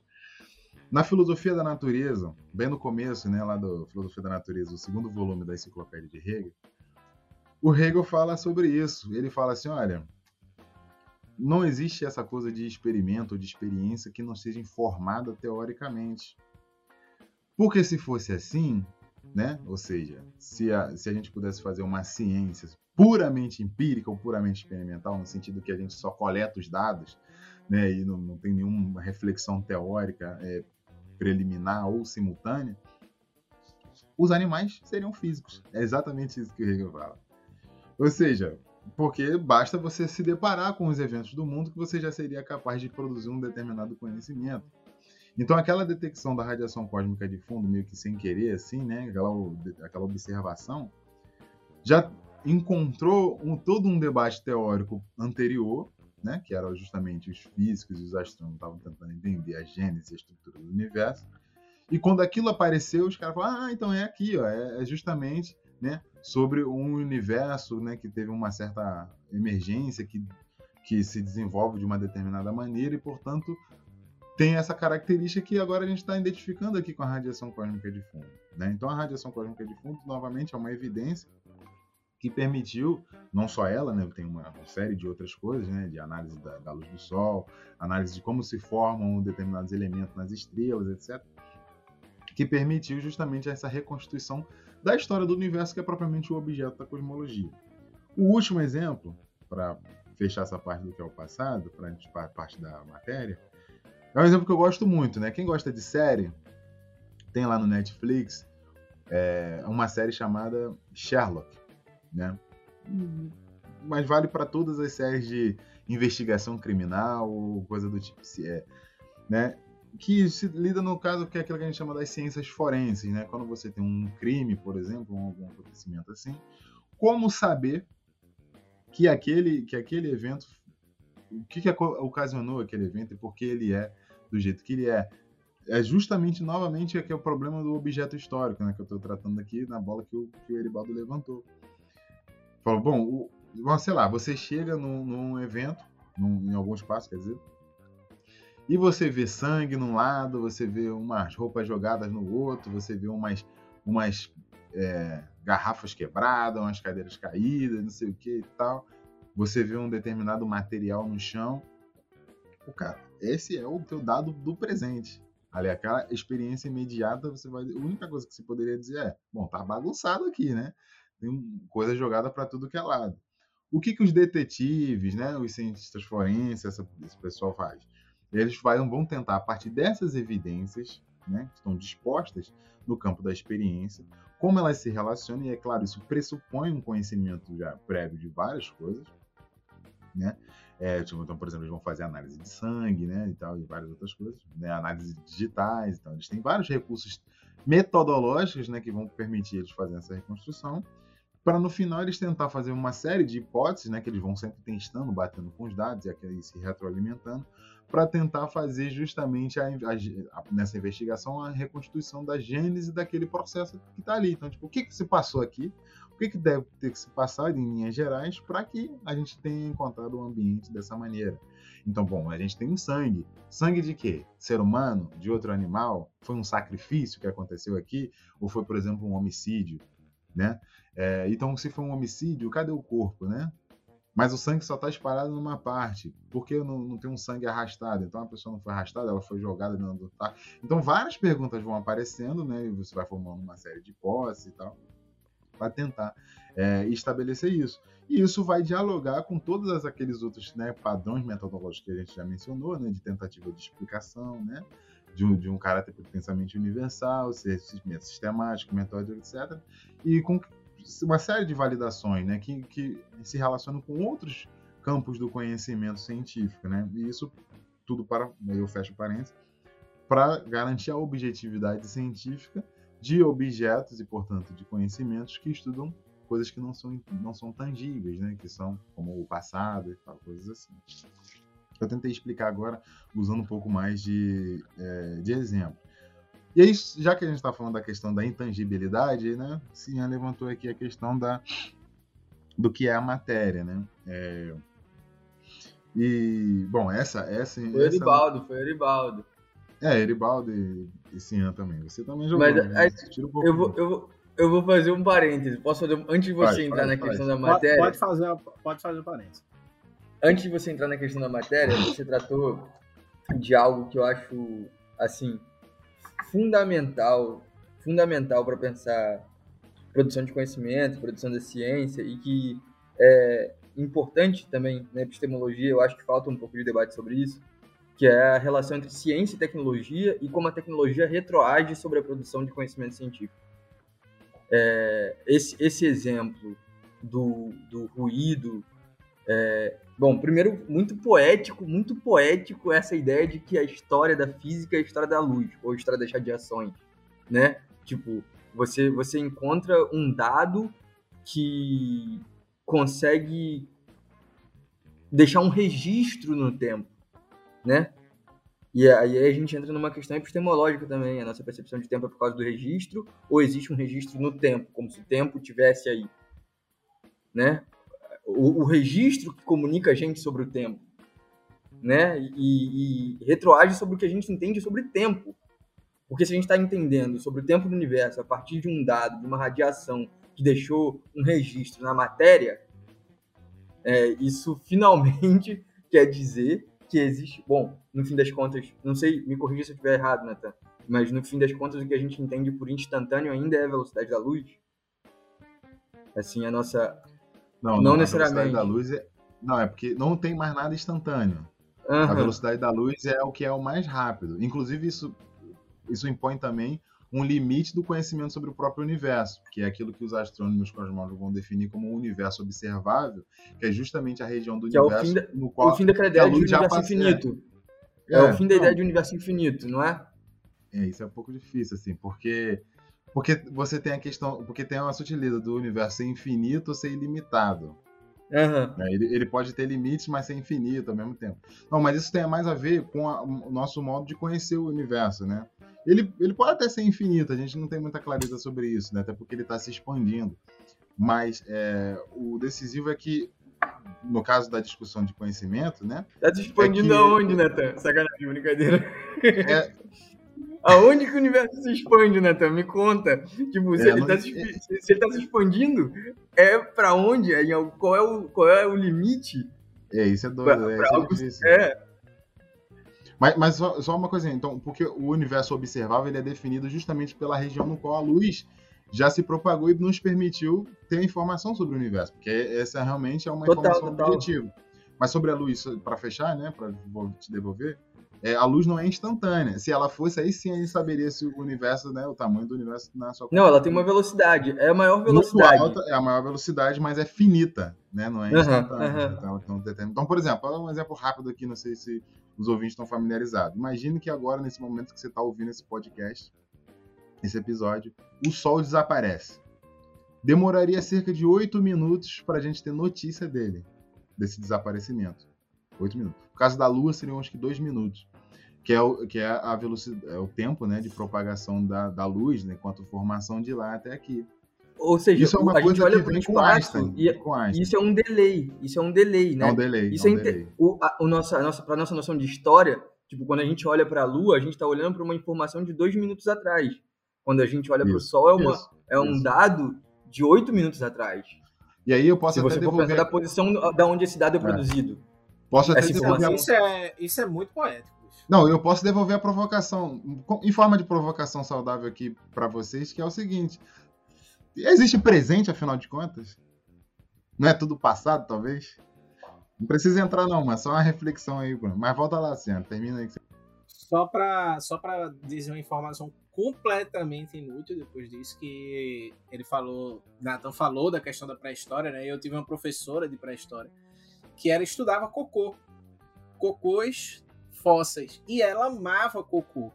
E ela. E a, eu detesto pré-história, detestava a cadeira de pré-história. Mas uma coisa eu levei pra vida: que cocô é maravilhoso. Porque cocô, ele guarda, quando ele se fossiliza, uma série de informações sobre bactérias, fungos, etc. Que isso ajuda, assim, muito, inclusive sobre questão de pandemias, de doenças, é, enfim, de alimentação desses povos. Então, cocô é maravilhoso na pré-história. É um, uma informação aí importante. Já fica a dica aí para quem quiser escrever um trabalho, o cocô na história da ciência. É, exatamente. É, é, é, muito engraçado isso. A gente volta para a dimensão do passado e do tempo. É, essa, essa explica, essa, esse exemplo do cocô me lembrou também o exemplo das geleiras, né? Como a galera estuda geleiras nos polos, especialmente é, no sul, né? Onde você recorta um pedaço de gelo bem comprido, um filete bem profundo, e a formação de, desse gelo contém uma história de processos da atmosfera, é, informações químicas, assim, você tem ali, tipo, tá literalmente congelado, é literalmente, é quase como um laboratório a céu aberto, tipo, é, aquilo ali foi, aquela informação foi conservada, e é engraçado, para voltar para o que eu estava falando, esse exemplo que o Nathan tinha dado, do, como é que é o nome do ruído, Nathan?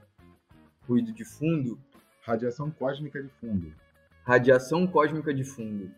Isso. É, é, o curioso dessa descoberta, e isso eu acho esse episódio informa bastante também sobre, sobre a produção de conhecimento científico e o que é a produção da ciência, é que a ciência e essa relação especificamente entre ciência e tecnologia, ou como a ciência informa na produção de objetos que vão participar da produção científica, da produção de conhecimento científico. Então, você a, a tecnologia que é produzida a partir de conhecimento científico retroage na produção do conhecimento científico e retroage de uma forma, esse exemplo que o Nathan deu é muito maneiro, retroage de uma forma é, imensurável. Então, isso, isso recoloca uma noção que a gente tem normalmente das experiências de laboratório. Parece que o labo, no laboratório a gente tem, e essa noção é fundamental, claro, não estou dizendo que essa noção não seja importante, mas você tem uma, um controle do fenômeno, né?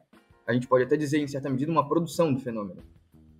Mas aí é um debate epistemológico. Mas enfim, você tem aquele espaço onde você controla determinadas relações, seja dos objetos que você está estudando, ou, ou, ou, do fenômeno que você está fomentando ali.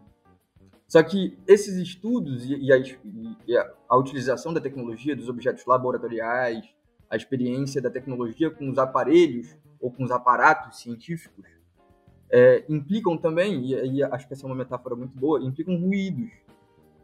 Só que esses ruídos, essas coisas inesperadas, elas não são simplesmente é, um. E aí a gente volta talvez no Hegel também. Elas não são simplesmente uma insuficiência do, da expectativa da produção de determinado laboratório ou de determinado experimento. Elas informam sobre esse próprio experimento e sobre o próprio fenômeno. Então elas agregam. Então esse ruído, essa coisa que aparece como inesperada, pode ser pensada da perspectiva do sujeito científico ou da subjetividade da ciência. A ciência tem uma abertura, então, né? Isso é uma condição para a prática científica e retroage no conhecimento científico. Tem uma abertura pro, pro uh, não vou dizer, não vou dizer intangível, mas pro inesperado, né? Não se trata simplesmente de telos agora, né? Mas se, ta, se trata de, uma, de um projeto, de, uma, de um laboratório, de uma projeção em que a própria falibilidade ou, ou a, o aparecimento de circunstâncias que não foram comensuradas informam para esse próprio projeto. Isso é uma característica da ciência. Né? A gente tem a, a arte tem um pouco disso, mas é totalmente diferente, né? É, e aí Bom, estou puxando já para a brincadeira do Badiou aqui, né? Mas as condições de possibilidade da filosofia para o Badiou são quais, né? O amor, a arte, a ciência e a política. O Badiou vai colocar essas quatro condições, né? Para filosofia. É, e essa diferença entre ciência e arte é muito grande, porque a ciência e a matemática também, se a gente for pensar para matemática, né?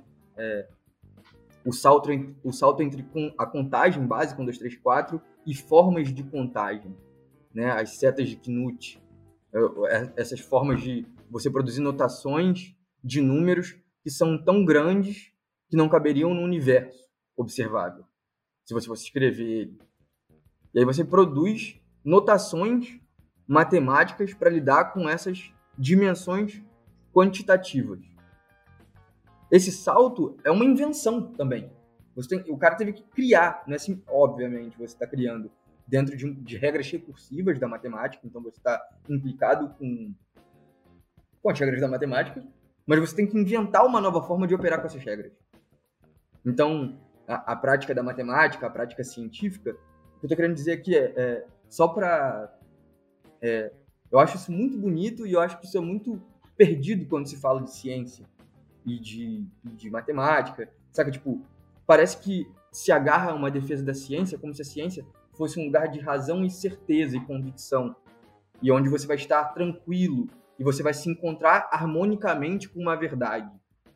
Não! A ciência, inclusive, pô, na tanta aqui da física, acho que vai me dizer se eu estiver falando besteira, mas a, a o que a, a, o estudo da matéria ensina pra gente é que existe, existem grandes desarmonias e essas desarmonias são produtivas, né? Elas fazem é, é, essa, essas discordâncias e dissonâncias produzem efeitos que são fundamentais para a experiência, para a constituição da realidade. É, acho que isso é uma coisa que a ciência informa. A ciência, é, os, acho que uma coisa radical das, que a ciência ensina para a gente é uma abertura para essa incomensurabilidade, para essa é, incompletude da realidade que talvez seja uma condição de possibilidade para a própria ciência. Se a realidade fosse completa, talvez não precisasse de ciência. Se a, se a realidade fosse acabada, se fosse uma, uma autocoincidência consigo mesmo. Bom, mas enfim, talvez eu tenha viajado aqui. Vou passar a bola também para mim. Ah, acho que tu levantou um ponto que é interessante, que eu acho que é algo que na história é meio esquecido, assim, né? Porque quando a, quando a gente vai estudar história, a gente pega lá, sei lá, um livro qualquer sobre é, como tem muita gente de esquerda aqui, sei lá, Revolução Cubana, aí você vê lá o que Che, Fidel fizeram, foram lá, fez, não sei o que. A impressão que dá é sempre que é uma coisa meio que Che e Fidel foram lá, se juntaram 5 horas da tarde, atravessaram, foram para Cuba, subiram Serra Maestra, se organizaram a galera, pegaram armas, foram lá, desceram, tomaram poder e, e revolução do proletariado em Cuba, tal, não sei o que. Quando na verdade a história se faz de um ponto de vista do, de quem está fazendo a história, da história, dos sujeitos históricos, num processo de completa abertura, que você não faz a menor ideia do que vai acontecer no próximo passo. Então, pelo contrário, é um processo de incerteza gigantesco, né? Não, isso, isso é a grande certeza de que a história está acontecendo, é quando você está lidando com essa angústia da incerteza. Do Exatamente. que a próxima decisão, e aí a gente entra nessa questão né, da ciência imortal do proletariado. Vamos entrar nessa polêmica um pouquinho. Porque, porque, porque isso. E aí, acho que o Badiou ajuda a gente a pensar isso. Quando a gente está falando de, de, política, o Hegel também, né? Não vou, não vou dar todo o crédito para o Badiou. Na verdade, o Hegel também já tem insight nesse sentido bem grande. Quando você está falando sobre um, um ato político, um verdadeiro ato político, né, algo que institui uma nova condição, seria uma, uma revolução é algo que institui uma nova condição. Eu, esse, essa semântica pode ser incômoda para alguns, né? Que institui, mas que coloca na ordem do tempo uma nova verdade, então, né? E essa nova verdade tem que se inscrever no tempo. Olha o que a gente estava falando recentemente, né? Uma revolução não é um episódio, né? Óbvio, existem episódios e processos e, e eventos é, ocasionais mas uma revolução inscreve toda uma outra ordem do tempo. Ela, ela, ela vai mudar as condições de possibilidade, ela vai estabelecer novas condi condições de possibilidade para a existência. Então a existência vai mudar, é, grandes provocações, né? É, a gente tem grandes teorias da revolução, a gente tem poucas teorias do dia seguinte. Porque uma revolução ou processos que realmente mudam a, a realidade, tem que se, se efetivar no cotidiano. E aí o problema que a gente vai ter com a, essa tensão entre política e ciência. Um, um advento político, um sujeito político que inscreve sua verdade revolucionária no mundo, no mundo, né, para o mundo, não do mundo. Essa, essa é uma brincadeira que o Badiou faz, eu acho interessante de pensar, né? Um evento não é algo que acontece no mundo, mas ele acontece para o mundo, meio que de fora, para usar uma dicotomia besta, mas ele é algo que surge do mundo, de fora do mundo, para ele. Ele não acontece ele uma diferença é uma diferença entre o novo e a novidade, né? A gente vive uma dinâmica, uma experiência fenomenológica de tempo hoje em dia, que as coisas mudam muito e muito rápido para nada mudar. Isso é, isso é curioso da nossa experiência de tempo, né? Sempre tem, sempre tem uma, um novo dispositivo, uma nova mercadoria, uma nova rede social, uma nova, um novo aplicativo, uma nova promoção, um novo cupom do iFood. Todo dia tem alguma coisa e nada muda. É, é, é, isso, é, isso é bom, mas enfim, estou divagando aqui e divaguei bastante, mas vou, voltando para o ponto, se é que eu consigo voltar, mas a, a experiência de história e, e, de tempo e não sei, gente, eu acho que eu divaguei demais. Eu acho que eu não tenho como voltar. É, fomos, se, se, empolgou, se animou, perdeu a bola. Mas é, é, é, foda, né? Porque, e ainda tem um segundo ponto, né? Por exemplo, quando a gente fala de história. Porque o historiador, quando vai, quando vai ter contato com, com um objeto determinado, né? um recorte temporal específico, ele, ele, ele também parte de um. Quem está fazendo a questão é, é uma questão do presente para o passado, né? Então também está aí uma contingência do próprio tempo do historiador, né? Que impõe uma certa. que impõe através de, relações diversas uma série de questões. Por exemplo, porque uma questão que aparece muito hoje em história é a questão do. sei lá, do, do da ascensão da extrema-direita por que essa questão virou uma questão importante, né? Ela não virou uma questão importante por um acaso, né? Então acho que, enfim, antes de passar a deixar Nathan fazer essa, essa colocação para a gente ir para um outro ponto importante que tem ponto demais, meu Deus. Não, só para só para fechar essa talvez essa parte, né? Porque o, o Cian falou umas coisas importantes assim, né, que eu tinha deixado passar, mas que acho que agora é, vão ser, vão ser, vão ser importantes assim, para a gente talvez dar essa primeira fechada assim, né?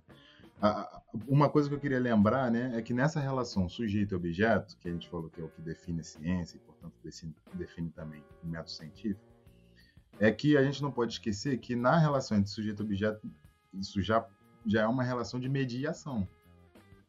Por, por que eu estou falando isso? Né? Eu, eu comentei aqui, mas, deixei, mas bem a passando, né, que é porque tem esse entendimento que alguns até atribuem como um realismo ingênuo, de que é, tem um sujeito de um lado, como que se fosse vazio de ideias, uma espécie de tábula rasa da ciência. Do outro lado, você tem o objeto da ciência, que os dados, etc., tudo mais, os fatos, o que for, que é dotado de certas características, e esse sujeito só passa a ter coisas na sua cabeça depois que ele tem esse contato né, com os dados. Né? Então é como se é o dado puro, bruto, e o sujeito quase que passivo e, e esvaziado de, de, de, qualquer ideia. Quando eu digo que tem uma mediação, é porque esse sujeito, é, aí cabe lembrar que inclusive é uma, é uma contribuição aí de novo, né? Do Hegel, do, do Marx e tal. Esse sujeito já é um sujeito socialmente determinado portanto, né, aculturado. Mais do que isso, já informado sobre várias coisas, ou seja, então ele já tem na cabeça várias, vários supostos ontológicos metafísicos, ou talvez uma determinada filiação né, epistemológica, etc. Que ele pode pôr sobre exame na medida que. Exame, reexame crítico, na medida em que ele vai até esse objeto e tal. Mas não existe essa coisa de um sujeito né, sem concepção nenhuma prévia ir até o objeto e aí a partir daí ele formar suas concepções. Não, essas concepções já são carregadas antes. Nem que seja do senso comum. E isso é uma coisa muito importante de se destacar, porque a ciência é também uma atividade crítica, permanentemente crítica.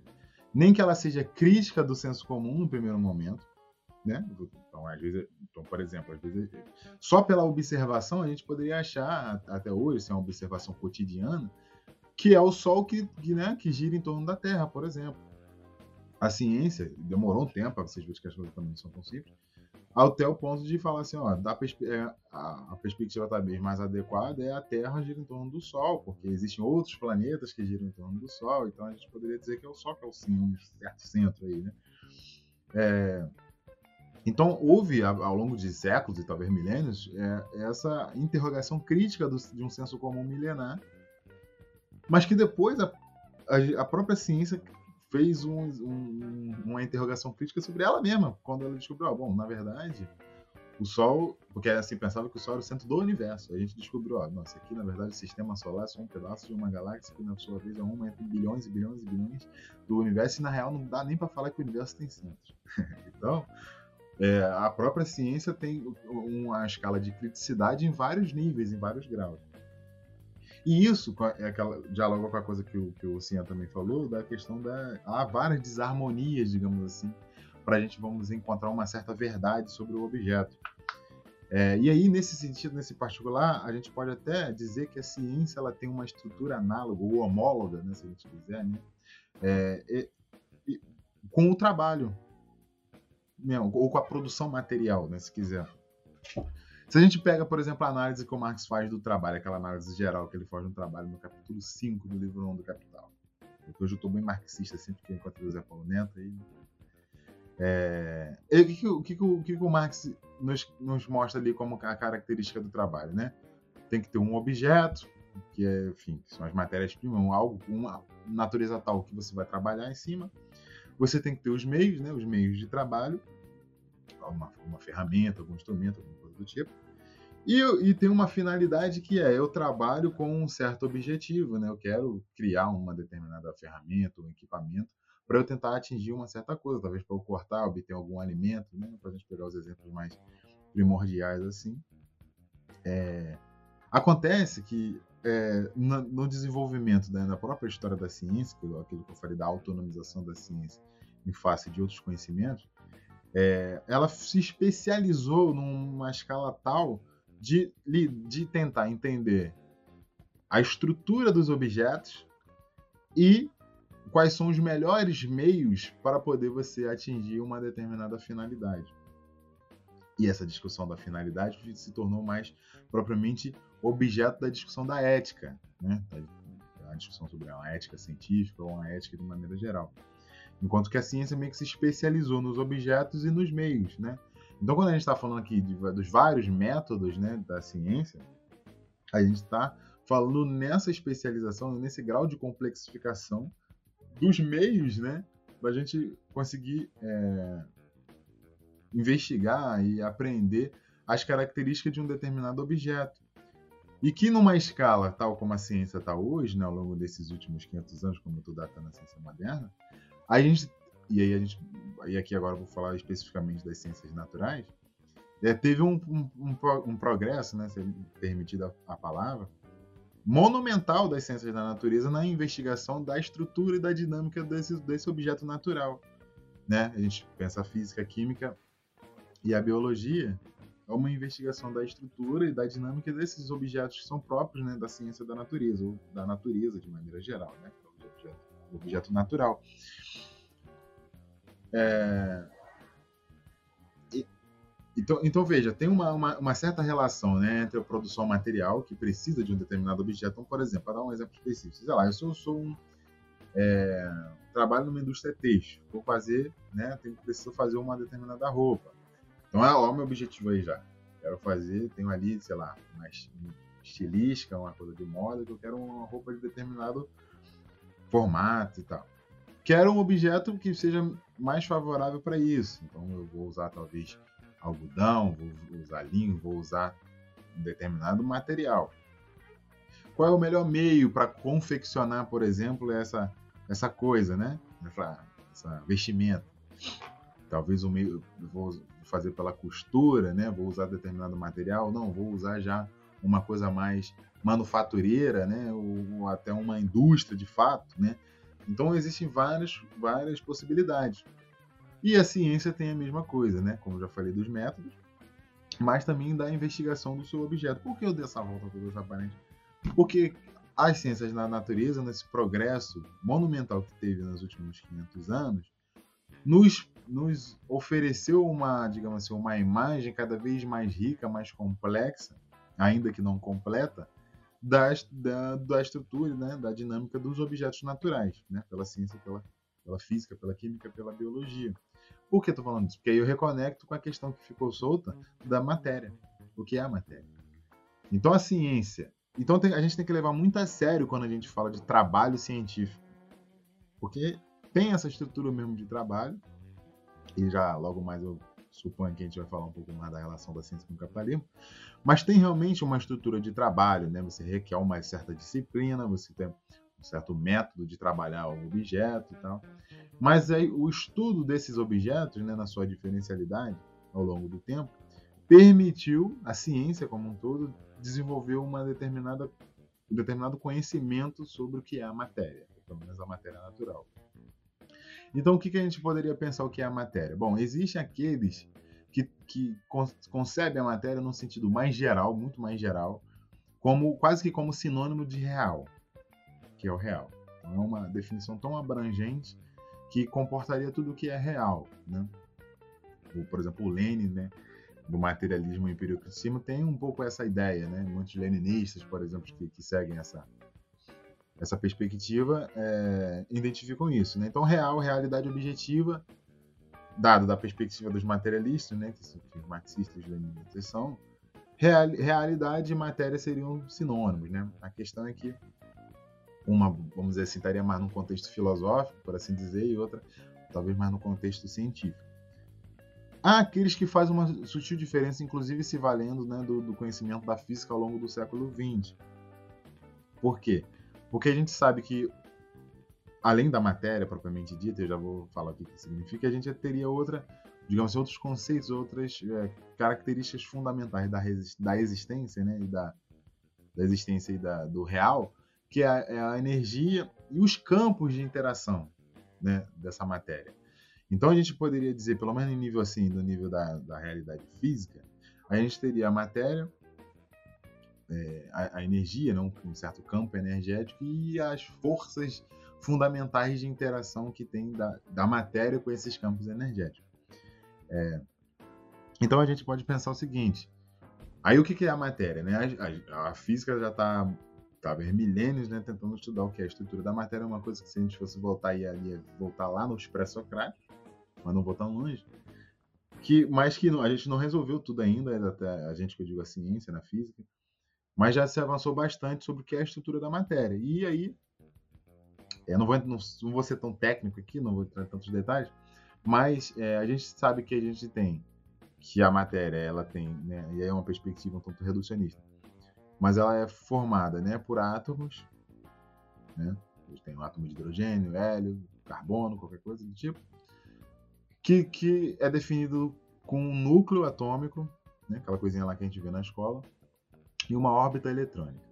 Essa órbita eletrônica é, são, é, é, digamos assim, a região onde ficam os elétrons, e a gente sabe hoje que essa, essa posição não é muito bem definida, porque é uma espécie de uma nuvem né, eletrônica. Então você tem um elétron, né? A imagem que você tem muito é muito parecida até com aquela imagem do, do sistema solar, embora essa seja uma imagem inadequada, né? mas é uma boa aproximação em, em, alguns casos. E a gente vai ter o núcleo atômico, que, por exemplo, é formado de prótons e nêutrons, né? onde prótons, nêutrons e, é, e os elétrons são as partículas subatômicas, né? são as partículas, é, as os componentes mais fundamentais ainda que, que compõem o átomo. E isso é curioso, né? Porque o átomo, a ideia de átomo, é a ideia grega de que não era divisível. E o que mais se fez com o átomo foi dividir. Já se divide agora para as partículas subatômicas, por exemplo. E as próprias partículas subatômicas. Natan, Natan, posso tirar Oi. uma dúvida com você, aproveitando? É, Se o, o conceito de deixar. matéria. O conceito de matéria e o conceito de massa são interessantes de pensar junto, porque o elétron não tem massa, né? Tem massa? Não, o elétron tem. O que não tem massa, a princípio, é a luz. Aham. Uhum.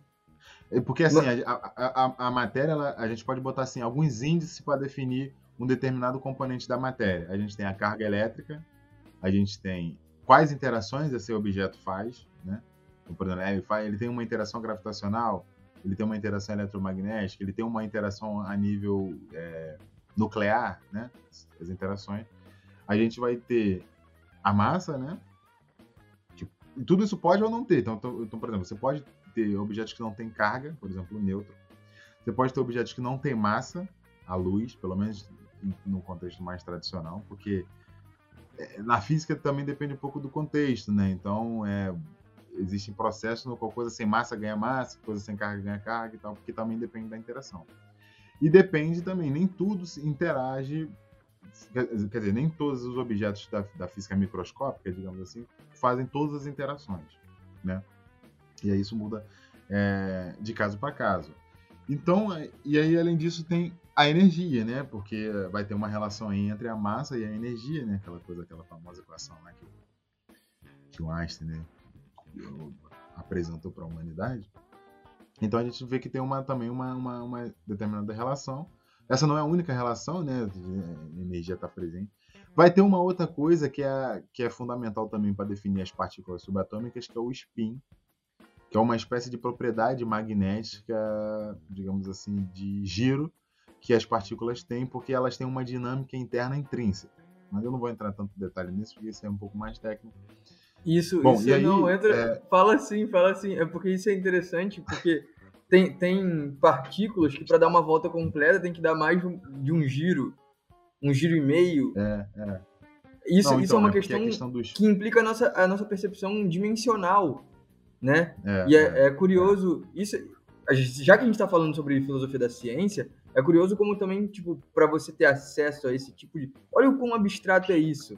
Você pensar, você conceber partículas que se comportam em uma dimensão, em dinâmicas dimensionais diferentes da que a gente experimenta na experiência sensível. A gente, para conceber esse tipo de objeto, e é engraçado porque a gente volta para sua pergunta, né, Aribaldo? É, objetos que são intangíveis. Bom, estamos falando de objetos intangíveis aqui agora também. Assim, ok, podem ser em condições laboratoriais específicas, você pode observar determinadas interações, pode, ok. Mas são objetos bem intangíveis. Você pensar que um spin às vezes implica em uma volta e meia para uma volta ser uma volta inteira, isso não olha, olha só, olha só, isso não faz sentido para nossa lógica, pelo menos para nossa lógica na escala em que a gente experimenta a vida, a escala empírica, né? Como, como se chega aí, como isso se sustenta? Assim, obviamente que isso se sustenta na prática, na, na efetividade instrumental da ciência. Ou seja, estudar física tem uma, os avanços na física, os avanços na matemática, os avanços na lógica, os avanços nessas estruturas de organização do real, partindo Então tá, então tá. É. Deixa eu pegar então, deixa eu pegar o gancho aí, que isso é legal, isso é legal que você tá falando. Então, então eu vou falar um pouquinho mais sobre o spin. Na verdade, porque assim, imagina, imagina que você a gente está assistindo uma apresentação de balé, né?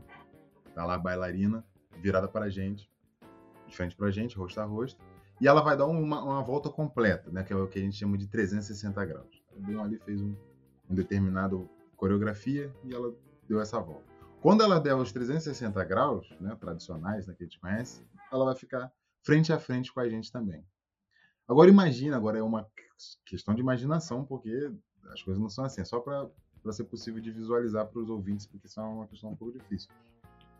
Se a gente estivesse olhando o spin cara a cara, e ele tivesse dado 360 graus, ele estaria de costas para gente. Vamos botar assim. Ou seja, essa característica das partículas, né, ela só se completa quando se dá 720 graus.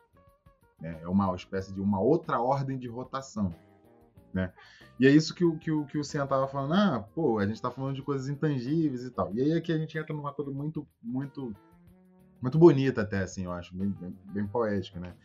É, o spin seria o objeto da, do, da minha, do meu estudo, assim, de iniciação científica que daria no TCC, mas por questões assim até de tempo, né? Porque isso é uma coisa que demoraria muito tempo, eu mudei assim, né? Estou estudando outras coisas. Talvez eu volte a estudar isso, talvez no mestrado da vida. É, bom, e aí, é, mas isso é muito bonito porque mostra o poder da teoria, em alguma medida, e da abstração, como método aqui, tá? Da abstração matemática, né? Por quê? Por quê? É um recurso, digamos assim, epistemológico, metodológico que a gente tem para investigar esse tipo de objetos, né? Que a gente, nesse caso aqui, a gente não vai ter um fóssil, a gente não vai ter, a gente vai ter fazer recurso a outras coisas. Mas que não é, não é só abstração, no sentido de que ah, é só um devaneio da cabeça de alguns cientistas. Não, depois isso vai ter que ter uma base experimental. E, aliás, diga-se de passagem que é, uma das teorias né, que envolve, a, vamos dizer assim, a mecânica quântica, que é a chamada mecânica quântica da eletricidade, né, do eletromagnetismo, que seria a eletrodinâmica quântica, essa teoria tem uma previsão para um determinado objeto lá, cuja experimentação se dá em, em ordem de casas decimais de mais de 14 dígitos, uma coisa assim. Isso, para quem trabalha com, com, por exemplo, com física ou com ciência experimental, sabe que é de uma precisão absurda. Né? Então, é só para ter, ter uma ideia de que está se tratando, por mais que sejam esses objetos intangíveis que a gente tem que conseguir penetrar a partir do poder do pensamento, aquilo que eu falei. A ciência também é isso, é esse trabalho do pensamento, de prescrutar a matéria. E isso depois, não, não em todos os casos, mas em muitos casos, tem uma boa base experimental para você ver de, de, de, ordens decimais enormes. Assim, é, é o experimento, por exemplo. É, nessa, é nesse contexto que estão tá os experimentos científicos mais bem precisos da história da humanidade. É disso que a gente é está falando, assim, só para ter uma ideia.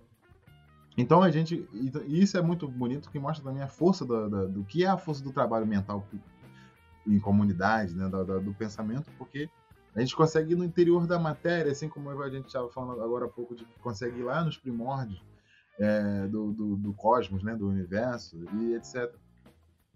Porque se a gente falar do trabalho do físico teórico, você tem o quê? Uma folha em branco, um papel, uma caneta, sei lá, um, alguma coisa do gênero. Alguns casos, um, alguns computadores para fazer algumas simulações. E olha o nível de conhecimento que a gente consegue, com limites, claro, né? A gente não esgotou, ainda tem muita coisa para saber, muita coisa. É aquela coisa, quanto mais a gente sabe, mais tem coisa para saber. Mas aí voltando, aí então teria, e aí o último elemento para completar, né? Então tem essas, essa coisa da, da matéria com as suas grandezas, massa, spin, é, um, determinada escala de energia, etc e tal. E a gente vai ter também os que a gente pode chamar de campos de interações fundamentais, que é, fundamentais mesmo. Quando estou dizendo fundamental, eu estou dizendo de fundamento. É, não é só que é mais importante, não, é que é fundamento, porque você vai ter outras interações importantes, mas que podem, que de alguma maneira estão relacionadas com essas interações fundamentais. A gente vai ter quatro até agora. Tava esse ano, ano passado, estava uma discussão de se haveria uma quinta, né? Como, como fala assim, uma quinta força da natureza. Essa é discussão que está em jogo. Mas até agora não, tiveram muitos avanços nessa direção, embora há muitas hipóteses, muita investigação. A gente tem a tradicional classicona, todo mundo já experimentou, interação gravitacional, ou força gravitacional. Essa é talvez a mais antiga. As coisas caem e tal. E há várias concepções sobre a gravitação. A gente tem a de Newton, depois a gente vai ter mais contemporaneamente a do Einstein. A gente vai ter a segunda, que também quase todo mundo já experimentou, é, acredito que talvez todos, né? É, que é a eletromagnética. Botou a mão na tomada, a mamãe falou, não pode que dá choque. E botou e tomou. É aí você está tendo uma experiência né, empírica, vamos dizer assim, está tendo uma relação empírica com a interação eletromagnética. E você vai ter essas duas em particular também tem em escala macroscópica. Por isso que faz parte do nosso cotidiano. A interação eletromagnética, como eu falei, também se dá em escala microscópica, que é, na, do ponto de vista técnico assim, né, da física, se chama de eletrodinâmica quântica. É, a gravitação ainda não se elaborou, não se encontrou, não se desenvolveu uma teoria a nível macro, microscópico. Embora há várias né, hipóteses, várias construções, ela ainda não foi confirmada. E aí você vai ter desde é, teoria das cordas, né, que é uma, uma possibilidade, né, como muitos conhecem, até uma outra coisa que é chamada teoria quântica de laços, né, ou loop quantum gravity, que é o termo em inglês. Estou jogando aqui os nomes para quem quiser depois dar uma procurada sobre isso. Tem coisa, tem muito material interessante na internet, sobretudo para quem consegue ler e ouvir em inglês. Então a gravitação, só, até então, só tem escala macroscópica, não tem microscópica, eletromagnética tem nas duas, e outras que a gente não tem, é, outras duas que a gente não tem em escala macroscópica, apenas em escala microscópica, que a gente chama de força nuclear forte, que é a responsável por manter os átomos unidos, né, lá no, no núcleo, o, é, as partículas, melhor dizendo, do núcleo atômico unidas lá no átomo, E a gente vai ter também a força nuclear fraca, que é basicamente assim, essencialmente é a força responsável pelo decaimento radioativo, né? Fala, ah, um determinado átomo decaiu no outro, teve uma emissão espontânea de tal, tal, tal, de uma partícula. A, a, a força né, da natureza que está envolvida nisso é a força nuclear fraca. Pô, por que um átomo não desagrega, né? Porque a matéria não se desfaz, por exemplo. Tem a ver com essa coesão interna do átomo, que cuja responsável que, que tem a ver com e aqui é uma coisa, não é, é as propriedades dos objetos ao se relacionarem definem uma determinada interação, né? Então você vai ter uma aí que a gente vai chamar da força nuclear forte. É... Bom, e aí assim, em linhas gerais, acho que isso seria o que é a matéria, né? E aí essa essa relação, né, dos campos né? E vai definir uma determinada estrutura e uma determinada dinâmica de vários e vários e vários processos físicos. Mas acho que por aqui é suficiente. Depois não sei se, se o Eribaldo vai querer, né? A gente parte para outro ponto. É, vou, antes, antes de passar para a Cian, que pediu a palavra, eu queria. Já vou aproveitar essa fala de Natan para fazer uma, a pergunta derradeira para a Cian, no sentido de que é a pergunta direta. É, Nathan falou aí de diversas interações indiretas, né, de como essa aproximação com o objeto é muito indireta e ainda assim não deixa de ser ciência, etc. Né? E, e me lembrou um pouco, né, obviamente, eu, estou cometendo um assassinato com a filosofia da ciência fazendo, falando dessa forma, mas lembra um pouco como Freud chegou na ideia do inconsciente através dos xistes, dos atos falhos, né, de, de, das diversas formas como ele vai chegando no inconsciente. Finalmente, psicanálise é ciência, não é ciência, é signo, é, é o que diabo é psicanálise? É hobby, é, é ciência pequeno burguesa, o que diabo é isso? Aí deixa a é, tu, é tudo isso, é tudo isso, não é nada disso. Não, vou dar uma, vou dar uma resposta breve Vou dar uma resposta breve e aí vou falar o que eu queria falar, porque eu lembrei aquela parada que eu tinha sequelado, ouvindo o Nathan aqui, é, explicitando a, a dimensão da prática teórica na física, me lembrou que eu, eu quando eu estava falando, eu me, me possuí pela minha própria voz, uma coisa que a psicanálise pode ajudar a gente a entender como funciona, e acabei saindo do caminho. A minha questão era justamente a questão do Badiou entre política e ciência a diferença entre essas duas coisas. Mas antes vou, vou fazer um comentário sobre essa pergunta, Eribaldo, só para não ficar enrolando nessa pergunta. A psicanálise não é de forma nenhuma uma ciência, porque nenhuma clínica é ciência. Você acha que médico é um cientista? Você vai para o médico, você acha que você está ali no laboratório? Não! Nenhuma clínica pode ser ciência. Por isso que o Lacan foi escrever sobre uma ética. Todos os problemas que a gente pode colocar sobre o Lacan e que tem alguns problemas para serem colocados tanto para o Lacan quanto para o lacanismo e para os lacanianos e para a ideologia lacaniana em geral, mas existe uma questão bem, bem objetiva da prática clínica e isso se estende em diferentes dimensões de clínica, né?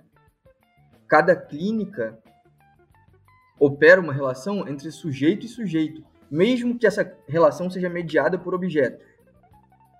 E, bom, se a gente estuda o Freud, estuda o Lacan, a gente sabe que eles estão falando de objetos, da relação sujeito-objeto, né? É, mesmo que no plano da fantasia, né? E aí, aí a gente entra na... Depois a gente pode entrar nessa questão. Mas eu quero voltar porque eu tinha devagado e aí, pô, não sei quem vai editar o podcast. Desculpa aí avacalhar. Eu sequelei falando, mas eu não quero deixar um ponto sem nó. Porque justamente faz o corte, claquete e é nós. Mas o, o Natan falou aqui, a gente ouviu o Natan falando, é, é, é, bem legal ouvir de alguém que tem essa experiência imersa na prática de uma ciência que, bom, é uma ciência que se inscreve na realidade, né? Que é a prática dos cientistas que estudam a física, que estudam a matéria e não só a matéria, mas todos esses campos de existência da realidade no, no que, né? Desde os gregos se chamava de átomo, essa ideia de alguma. É, é, curioso, né? Essa ideia. Como se tivesse. Em algum momento tem alguma coisa que não dá para ser dividida. E aí, bom. A, inclusive a história da física se revolve bastante nisso. Mas, no fim das contas, o ponto é o seguinte, né? A, a ciência, diferente da política, porque a gente estava falando de novo dessa questão de política e ciência, ou uma, uma ciência imortal enquanto política, ou uma ciência politicamente orientada, bom, várias questões, mas a, existe uma diferença fundamental que a política, especialmente, especialmente a política marxista, a política revolucionária, coloca condições novas que vão produzir uma nova realidade. Isso é, um, é uma coisa que comunica para a gente sobre a, algumas diferenças epistemológicas entre ciências naturais e ciências humanas, se a gente quiser trabalhar com esse recorte. Porque, bom, quando, quando, quando os astrônomos estudam os céus e o espaço, ou quando a física subatômica está se questionando sobre, a, sobre a, o comportamento de partículas inobserváveis, você, a sua descrição não muda o comportamento desse objeto. No campo dessas ciências, a má descrição, vamos dizer assim, ou as descrições superadas sobre o comportamento de corpos celestes, não, não afetavam o comportamento desses corpos né, afetavam a nossa concepção sobre o comportamento desses corpos. uma má concepção sobre o comportamento de partículas subatômicas não interfere no comportamento de partículas subatômicas. E aí tem uma galera que vai falar de mecânica quântica, física quântica, como ideologizando o papo, né? E aí você pega, você sai do regime, regime é, algumas pessoas vão ficar boladas com isso, mas é regime, um certo regime de pensamento, e você transpõe e fantasia sobre essas. Ah, o princípio de que você, você não consegue saber a posição e a velocidade de uma partícula com a mesma precisão, ou você sabe uma coisa ou você sabe outra. Quer dizer que a realidade é criada pelo observador. Então, bom, calma, existem muitos saltos aí, né? Existem muitos saltos aí, e acho que esse recorte entre ciências humanas e, e ciências naturais é fundamental. Um, um, uma certa informação sobre o objeto produz o objeto. Mas em que dimensão ele, ela, em que dimensão a produção desse objeto afeta algo? Em que plano de realidade? Na, na física, na astronomia, isso afeta a nossa concepção sobre esses objetos. Mas nunca, nunca mudou a forma como a Terra orbita o Sol ou o Sol viaja pelo espaço, né?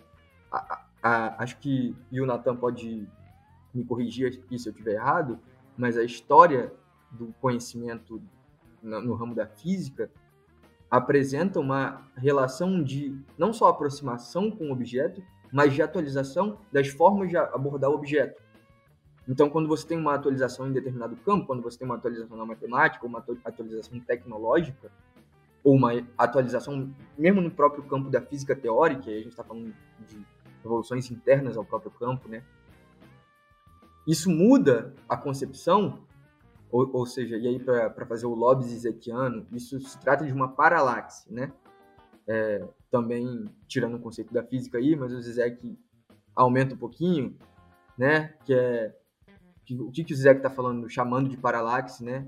Essa relação em que a posição em que o sujeito ob observa um objeto determina a concepção desse objeto. Isso a gente já sabe desde Descartes, né? Agora, o deslocamento do sujeito pode ser percebido como mudança do objeto.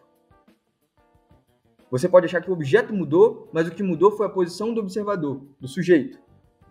Isso acrescenta uma informação não só sobre o sujeito, mas também sobre o objeto. Aliás, o contrário, né? não só sobre o objeto, mas também sobre o sujeito.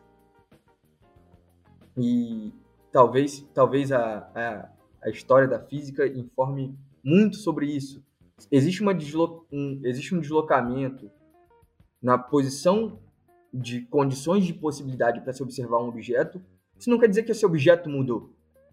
Isso quer dizer que a posição do sujeito mudou porque ele consegue observar esse objeto de uma, de uma forma que não era possível antes. Mas esse, esse objeto sempre se comportou assim. Quando a gente faz política, a gente faz política para as coisas se comportarem da mesma forma? para as coisas continuarem se comportando da mesma forma. E aí isso é, um, é uma coisa interessante né, se a gente for pensar a epistemologia a partir do Marx. Porque existe a dimensão científica do pensamento marxista, eu não estou negando isso, ao mesmo tempo como existe a dimensão existe uma cientificidade a qual a psicanálise recorre ou deveria recorrer, né, para fazer uma provocação aos psicanalistas de plantão, né? É, os psicanalistas adoram criticar os filósofos porque eles falam só de teoria, mas os filósofos estão fazendo filosofia, né? Quem está na clínica são os psicanalistas. Tragam a casuística, estou esperando. Assim, é, só uma provocação é, rápida ao, ao campo da psicanálise, mas a, isso, eu estou falando da psicanálise e do marxismo porque dialogam com questões diferentes da forma como a relação sujeito-objeto se estabelece na ciência. Né? A relação sujeito-objeto na ciência é uma.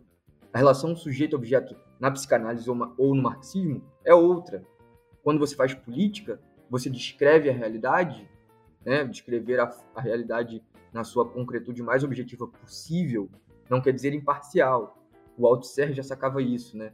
A posição epistemológica de um marxista é tomar um lado antes de tudo. Porque tomando um lado, você tem uma posição específica sobre determinada, determinada condição. Isso é uma condição social. Isso é uma condição é, da política, da política, que não é uma condição para a ciência. Eu não estou dizendo, eu não dizendo que a. E isso é muito diferente de dizer, espero que dê para perceber isso, mas é muito diferente de dizer que existe simplesmente uma neutralidade dada para a ciência. É que, não estou falando que a ciência é neutra por si só. É, é, lembrando o que o Nathan falou, né? Aquela coisa do mito da tábula rasa, o que reflete, por exemplo, nas primeiras, nas primeiras supostas reflexões científicas sobre o humano, em que você tinha uma concepção de natureza humana né? É, e contra isso, é, pelo menos a minha leitura, percebo eu, a psicanálise e o marxismo se insurgem fortemente. E a insurgência contra uma noção de natureza humana ou essencialização não quer dizer de forma nenhuma recair num relativismo besta, né? num relativismo tacanho, numa abdicação da noção de verdade, por exemplo. É, mas essas são, são condições, isso são problemas epistemológicos para o marxismo e para a psicanálise.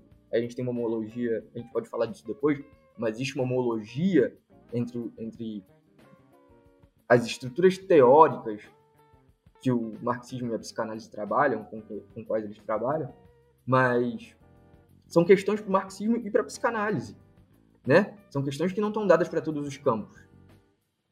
Porque, justamente, da mesma forma como tem questões para a física que não são questões para a psicanálise. E, e, não, e eu ouso dizer, assim, não que não sejam questões para o marxismo, mas não são necessariamente questões para a política marxista. Né? E aí, aí, a gente tem um recorte entre, de novo, um recorte entre política e ciência.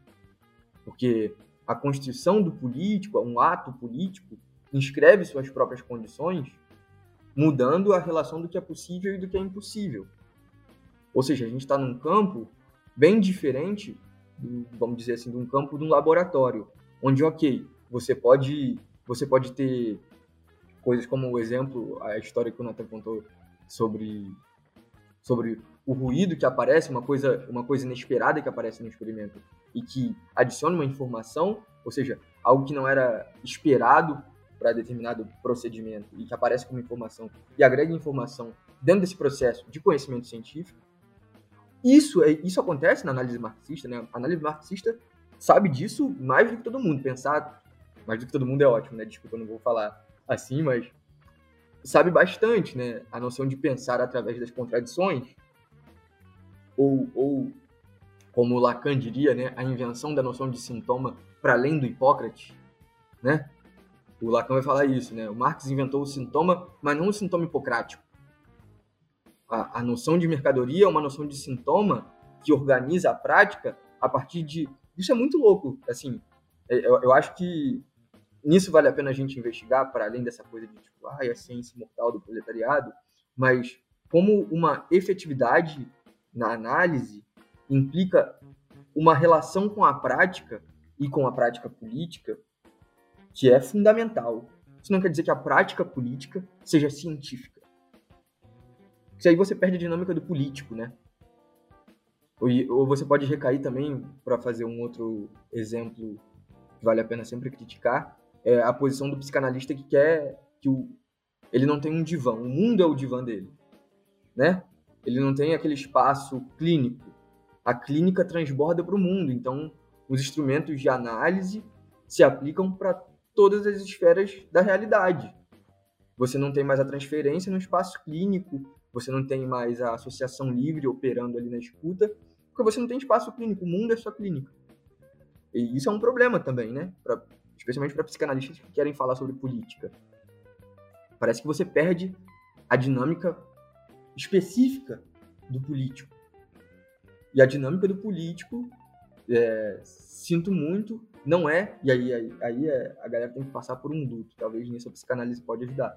Mas a dinâmica do político não é simplesmente cientificizável, matematizável. É, o, o, Hegel, de novo, já sabia disso, né? Talvez por isso o Hegel tinha certas rusgas com, a, com o infinito da matemática. É, o Hegel sabia que o político lida com questões do intangível e que a filosofia lida com questões de ruínas do passado. Então a filosofia e a teoria, talvez, não não não não deveria, não informa, não deveria tentar informar sobre o, o, o que deve ser feito. Quando Lenin escreve o que fazer, ele não está escrevendo teoria, né? Ele não está escrevendo filosofia política, está fazendo política. É, são duas posições bem diferentes, né? Existe uma diferença entre você teorizar sobre política e você fazer política. o fazer político é mediado conceitualmente, sempre. Sempre, né? A gente sabe disso. Mas um ato excede, e se for um ato de verdade, se é realmente um ato que institui novas condições de possibilidade, ele excede a sua capacidade de prever os seus efeitos. Toda política revolucionária, se é realmente revolucionária, vai ter que lidar com isso. Se você está fazendo revolução, você vai ter que instituir coisas que excedem a capacidade de prever o efeito dessas coisas. Senão, não é uma revolução. Senão, é uma relação tecnocrática. Né? Você está mediando tecnocraticamente a sociedade. Uma revolução, uma revolução precisa colocar condições em que ela mesma, a sua própria capacidade epistemológica de se elaborar, não consegue prever seus próprios efeitos. É bem diferente da prática científica né? Eu acho que era esse ponto eu tinha circulado outra vez, mas eu acho que acho que agora eu fiz o meu ponto. Assim, voltando, voltando na questão sobre psicanálise e ciência, e seria a psicanálise uma ciência, é, eu acho que vale a pena fazer uma reflexão aqui, inclusive a gente estava, a gente comentou antes, né, mais cedo sobre tradições de interpretação epistemológica, a gente talvez eventualmente vou fazer um merchan aqui, né, mas vamos ofertar esses cursos sobre as, os debates epistemológicos no século XX, a, a tradição do realismo, antirrealismo, o, o neopositivismo, é, e como e é interessante pensar como a psicanálise se insere nesse debate, porque se insere também, mas pensar a psicanálise como ciência, ou pensar a questão entre psicanálise e ciência, é, é, é bem urgente, é bem necessária e é, é é preciso a gente remontar desde Freud o debate. E como eu tinha dado uma resposta curta, eu queria elaborar em cima dela a questão da clínica, né? Porque a psicanálise, ela não é uma teoria que surge, e isso é uma diferença, algumas pessoas, né? E é, vão conhecer a psicanálise através de certas aproximações filosóficas da psicanálise ou da teoria social que utilizam da psicanálise, mas é importante ter em mente que a psicanálise ela é clinicamente orientada, né? E ela se informa da experiência clínica. Ou seja, a gente tem um circuito e uma produção de uma nova prática, uma nova praxis, que, que é específica da, desse campo. Né? A psicanálise é uma coisa muito recente. É importante ter isso em mente. Outra coisa que eu acho que vale a pena dizer é que existe, da mesma forma como a gente estava falando mais cedo, existe uma certa negligência com coisas muito bonitas e específicas da ciência, da filosofia da ciência, também se fetichiza a ciência de um lugar onde, onde tanto se perde o que tem de bom na ciência, quando se reifica, na verdade, uma nova metafísica, muito descolada do que é a prática científica. Isso às vezes está implicado também com a necessidade de justificar um determinado saber com um critério ou com um rótulo, são duas coisas diferentes, né, na verdade, querer justificar um saber com um rótulo de científico. É, isso, isso é uma coisa que vale a pena de provocar a produção teórica na psicanálise, a produção de saber na psicanálise, que é a relação, uma relação faltante entre a produção de conhecimento da psicanálise e a teoria da ciência, a filosofia da ciência, a epistemologia, os progressos na ciência em geral. Eu, eu iria longe no sentido de falar que a psicanálise precisa estar mais informada em termos é, neurológicos, em termos de psicologia evolucionista, inclusive, que é uma coisa totalmente renegada e com certeza tem muito caldo reacionário, mas ali não, não deixa de existir, isso é uma coisa curiosa da ciência, né? Vale a pena, já que o podcast é sobre esse tema, vale, vale a pena retomar. É, não existe uma incapacidade para a prática científica em, em operar contradições. A gente tem um exemplo muito clássico disso de um recente prêmio Nobel, o, o, o candidato, na verdade não um prêmio Nobel, eu acho, mas candidato a prêmio Nobel na genética, que é um racista assumido, um eugenista. Isso quer dizer que os resultados da, da, da produção científica laboratorial dele são falhos? Não, mas quer dizer que ele estuda um negócio muito específico de, de genoma no laboratório e utiliza dessa posição para argumentar suas posições ideológicas. Né? Isso, isso, isso, isso é curioso. Assim, é, a prática científica e a, a forma como se produz e lida com dados e informações criadas em determinado dispositivo laboratorial realmente conseguem produzir uma certa e aí vou até puxar puxar um papo que eu estava tendo com o Nathan há um tempo atrás quando estava falando do Hugh Lacey que é um, é um, é um teórico deu aula na USP, mas não é brasileiro, não lembro de onde ele é, se ele lembra, Nathan? Ele é, ele é inglês ou ele é americano? Acho que ele é inglês. Mas enfim, ele vai falar justamente sobre isso. Ele vai falar sobre a questão da neutralidade ou da imparcialidade na ciência. E isso é uma questão muito trazida à tona, né? A, a ciência imparcial, que é científico, é uma verdade é, que habita em, em um território onde é intangível para os regimes ideológicos e políticos. Bom, obviamente que não se trata disso, né? A, a, gente sabe disso. Quando a gente defende uma psicanálise científica, a gente está querendo defender uma psicanálise imparcial. Se a gente for pensar, por exemplo, na história recente da psicanálise e o que o grande herdeiro de Jacques Lacan, né, o, o nosso queridíssimo Miller, as posições que o Miller coloca para os psicanalistas da sua escola, né? Você não pode se filiar a um partido, você não pode assumir uma posição política. Em que medida, em que medida isso se justifica a partir de questões que são fundamentais para a clínica, né? Porque é fundamental para uma clínica, por exemplo, se eu vou, se eu, se eu sou psicanalista e, e o Natan vem fazer análise comigo e eu fico dando opinião sobre a vida dele, eu não estou sendo um bom analista, né? A função de um analista não é ficar opinando, né? Ficar dando julgamento moral e fazendo opinião, julga, julgamento, julgamento moral e opinião sobre as escolhas do sujeito. Essa não é a posição do analista, essa não é a função que o analista desempenha, né? Para isso você tem vários amigos. E é por isso que você precisa de um analista, por isso que a posição de analista produz efeitos diferentes de outras relações, né? Agora você pode derivar disso que o analista tem que ser imparcial politicamente, que existe uma posição de neutralidade analítica em relação à política né? Um, um, uma das pessoas que faz umas boas críticas a isso, voltando para essa questão da psicanálise, é o Davi Pavão Coelar. Não sei, para quem quiser pesquisar, assim, conhecer, coloca grandes questões. Isso são questões epistemológicas, de novo, para a psicanálise, né?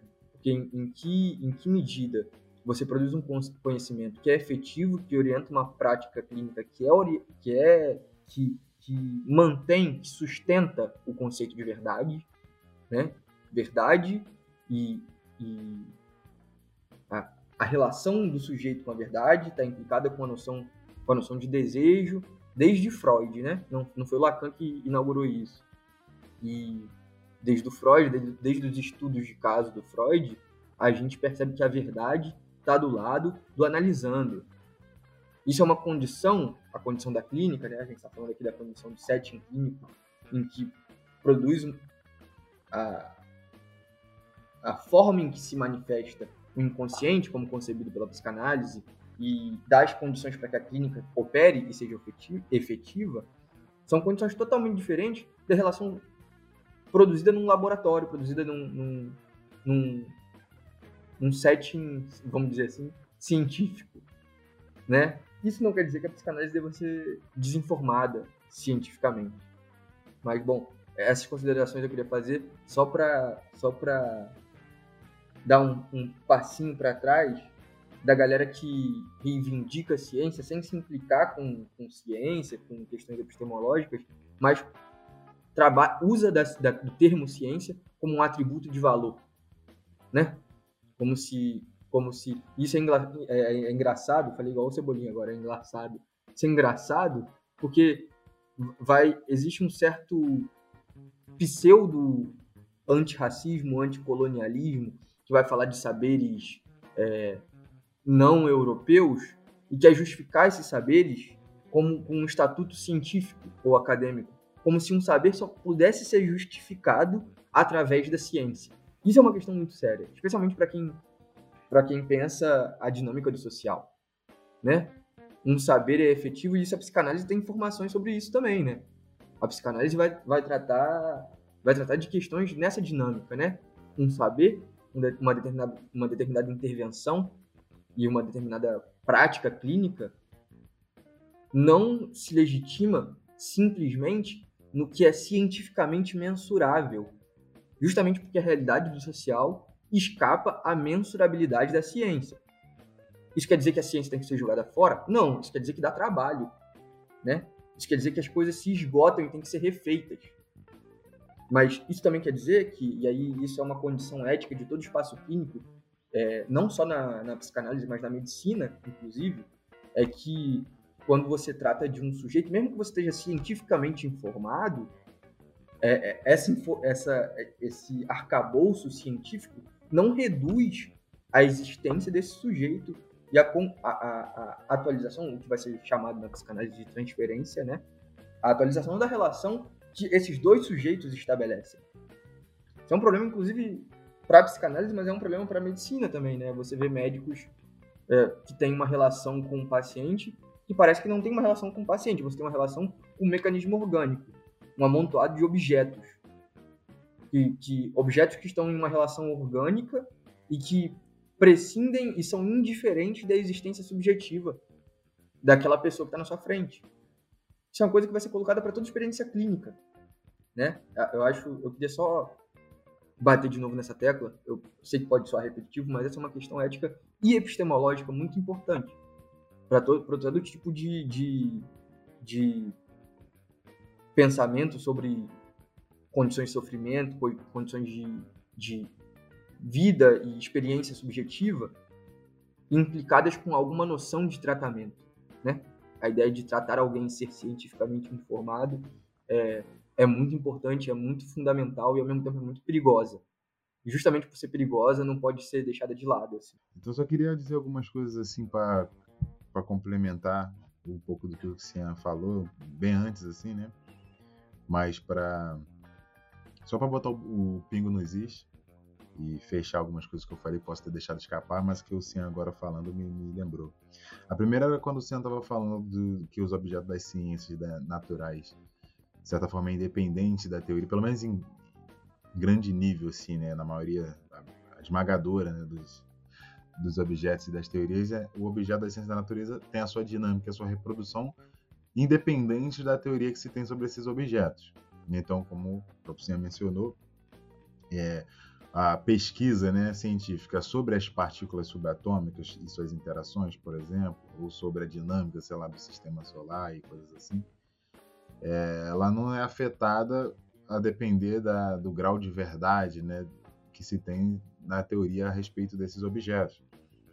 E isso é uma coisa interessante, né? Porque a gente às vezes fala muito sobre ciência e verdade e tal, mas há no trabalho científico muitas frustrações. Talvez houveram, é, é quase certeza que houveram mais teorias jogadas fora do que teorias que foram corroboradas. Né? Isso é uma coisa é, normal assim do, do, trabalho, do processo, que é aquela coisa do trabalho, de você realmente ter investigar o objeto e explorar e testar muitas coisas. Mas no caso das ciências das sociais, aqui vou me arriscar um pouco, tem uma, uma interdependência muito maior do, da, da, da, da, teoria, ou se a gente quiser, das concepções sobre a própria sociedade, porque o indivíduo, os indivíduos em geral, têm todos eles, eles nutrem alguma, algum sistema de pensamento, ou alguma concepção, ou se quiser, alguma ideologia que é fundamental e indispensável para a reprodução dessa própria prática, que é atravessada pela, é, pela maneira como se entende os objetos das ciências sociais. Né? Então, é, a maneira como você compreende a dinâmica da sociedade já vai afetar, pelo menos em uma localização, né, num certo grupo, a própria reprodução da prática daquele grupo, né? Então é, é, é, curioso, né? Porque tem um certo o elemento de repulsividade ele é muito mais intenso nas ciências sociais, né? porque o, o, o objeto é, ele é muito mais sujeito nesse sentido, né? Que tem essa essa relação. Então, se você tem uma uma concepção muito mistificada, muito falsa sobre determinado processo social, isso pode afetar esse próprio processo social, né? No caso das ciências naturais, isso é um pouco diferente. É o Sol, as estrelas, os átomos, eles são muito mais indiferentes é, à nossa subjetividade do que à própria sociedade. Né? Embora a sociedade também tenha um certo nível de independência no sentido das estruturas, né, das condições sociais da prática. É, não dá para, por exemplo, não dá para eu agora mudar a linguagem de uma hora para outra enquanto indivíduo, né? Porque a linguagem, o idioma, né, já, já é, com tudo que ele significa, já é uma estrutura social que perpassa a minha subjetividade individual. Mas é claro que se isso se replica né, em uma certa escala, a gente vai ter uma mudança linguística considerável, né? Então tem essa sutileza aí que é realmente bom de, de chamar atenção. E tem mais só que tem uma coisa que eu gostaria de falar ainda nisso, que é a questão do experimento, acho que talvez eu tenha abordado pouco, né? É, o, que, significa a experimentação, porque isso é muito interessante de, se notar, porque existe, digamos assim, um caráter antropológico na, na experimentação. E talvez os positivistas agora vão, morder as costas. Que é o fato de, de que o, o experimento ele é uma intervenção da, da comunidade científica, etc., das pessoas, no próprio curso do, do mundo, né? Estou falando agora especificamente do mundo natural. Por quê?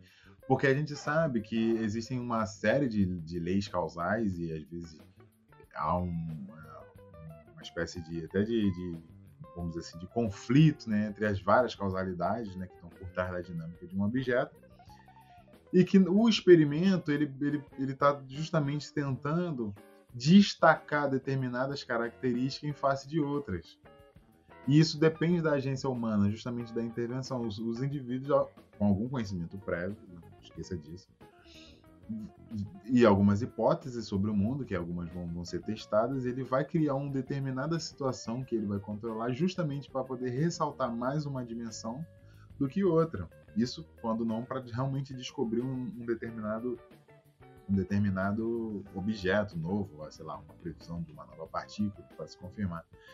É, eu vou dar um exemplo simples e vou ver talvez se consigo dar um exemplo mais, um pouco mais complexo. Um exemplo simples que um professor usava muito, que é a questão da, da aquela coisa que a gente faz até no ensino médio, na escola, aqueles experimentos bem, bem básicos nem que todo mundo pode fazer em casa. Você tem uma vela, né, uma base dessa vela e um, e um copo. Um copo. Você acende a vela, né, tem que ter o isqueiro, sei lá, o fósforo. Você acende a vela, põe o copo de cabeça para baixo sobre a vela, a vela apaga imediatamente. Quando o copo não está sob a vela e a gente acende, é, a, todo, todas as leis, né, as, as características do mundo estão seguindo seu curso livremente. Quando a gente coloca o copo sobre a vela, a gente isola um determinado elemento. A gente impede que o oxigênio esteja no interior do copo. Ele vai ser consumido pela vela, então ele acaba. Vai ter só oxigênio agora do lado de fora do copo. E isso vai, por exemplo, revelar para nós que a queima ou a combustão depende do oxigênio. Um exemplo bem um pouco banal assim, mas sim para ser rápido e acessível. A gente tem isso também, tem esse exemplo de, de, coisa de escola, mas a gente vai ter os grandes laboratórios e aceleradores de partículas da física, é a mesma coisa. Tem inclusive objetos que não são produzidos, a gente fala em natura, né? que é, eles não são produzidos espontaneamente no sentido de vir para a dimensão da, da experiência empírica. Eles existem na natureza, mas eles não se manifestam de uma maneira mais direta. E é justamente a intervenção via experimentação que permite essas, esses objetos que ficam ocultos, para além do nível do empírico, a vir se manifestar empiricamente. Então, há alguns objetos que ficam ocultos do nível mais imediato, do nível da empiria, que a gente consegue, a partir da experimentação, trazê-los à tona do nível da empírica e conseguir ver a sua manifestação. Né? E aqui, ó, quem está desconfiando, alô, essência e aparência, mandou um salve aí. E o, e, e o, trabalho do experimento é justamente isso. Então, por exemplo, quando a gente tem é, uma, um, um, laboratório, né, um acelerador de partículas, e esses objetos, essas partículas subatômicas intangíveis, que às vezes não se manifestam empiricamente de maneira imediata, como por exemplo foi o bóson de Higgs detectado em 2012. Com um laboratório desse, a gente consegue produzir no laboratório, porque produz uma escala de energia muito intensa, colisões de partículas, então a gente consegue fazer, nem que seja por frações de segundos, esse objeto ganhar uma dimensão empírica que antes ele não, não estava manifesta sem a intervenção humana. Isso não significa que o, a, o ser humano está inventando o objeto, ele é um objeto da natureza, mas que ele só é revelado pela revelado empiricamente pela ação humana. E nesse sentido, o experimento tem esse caráter humano também. E novamente, veja, volta aquela discussão da relação sujeito-objeto vai ter uma objetividade aí na experimentação que eu acho que ninguém contesta. Mas tem um papel ativo também do sujeito, né, da comunidade científica, que não pode ser é, desprezada nem subestimada.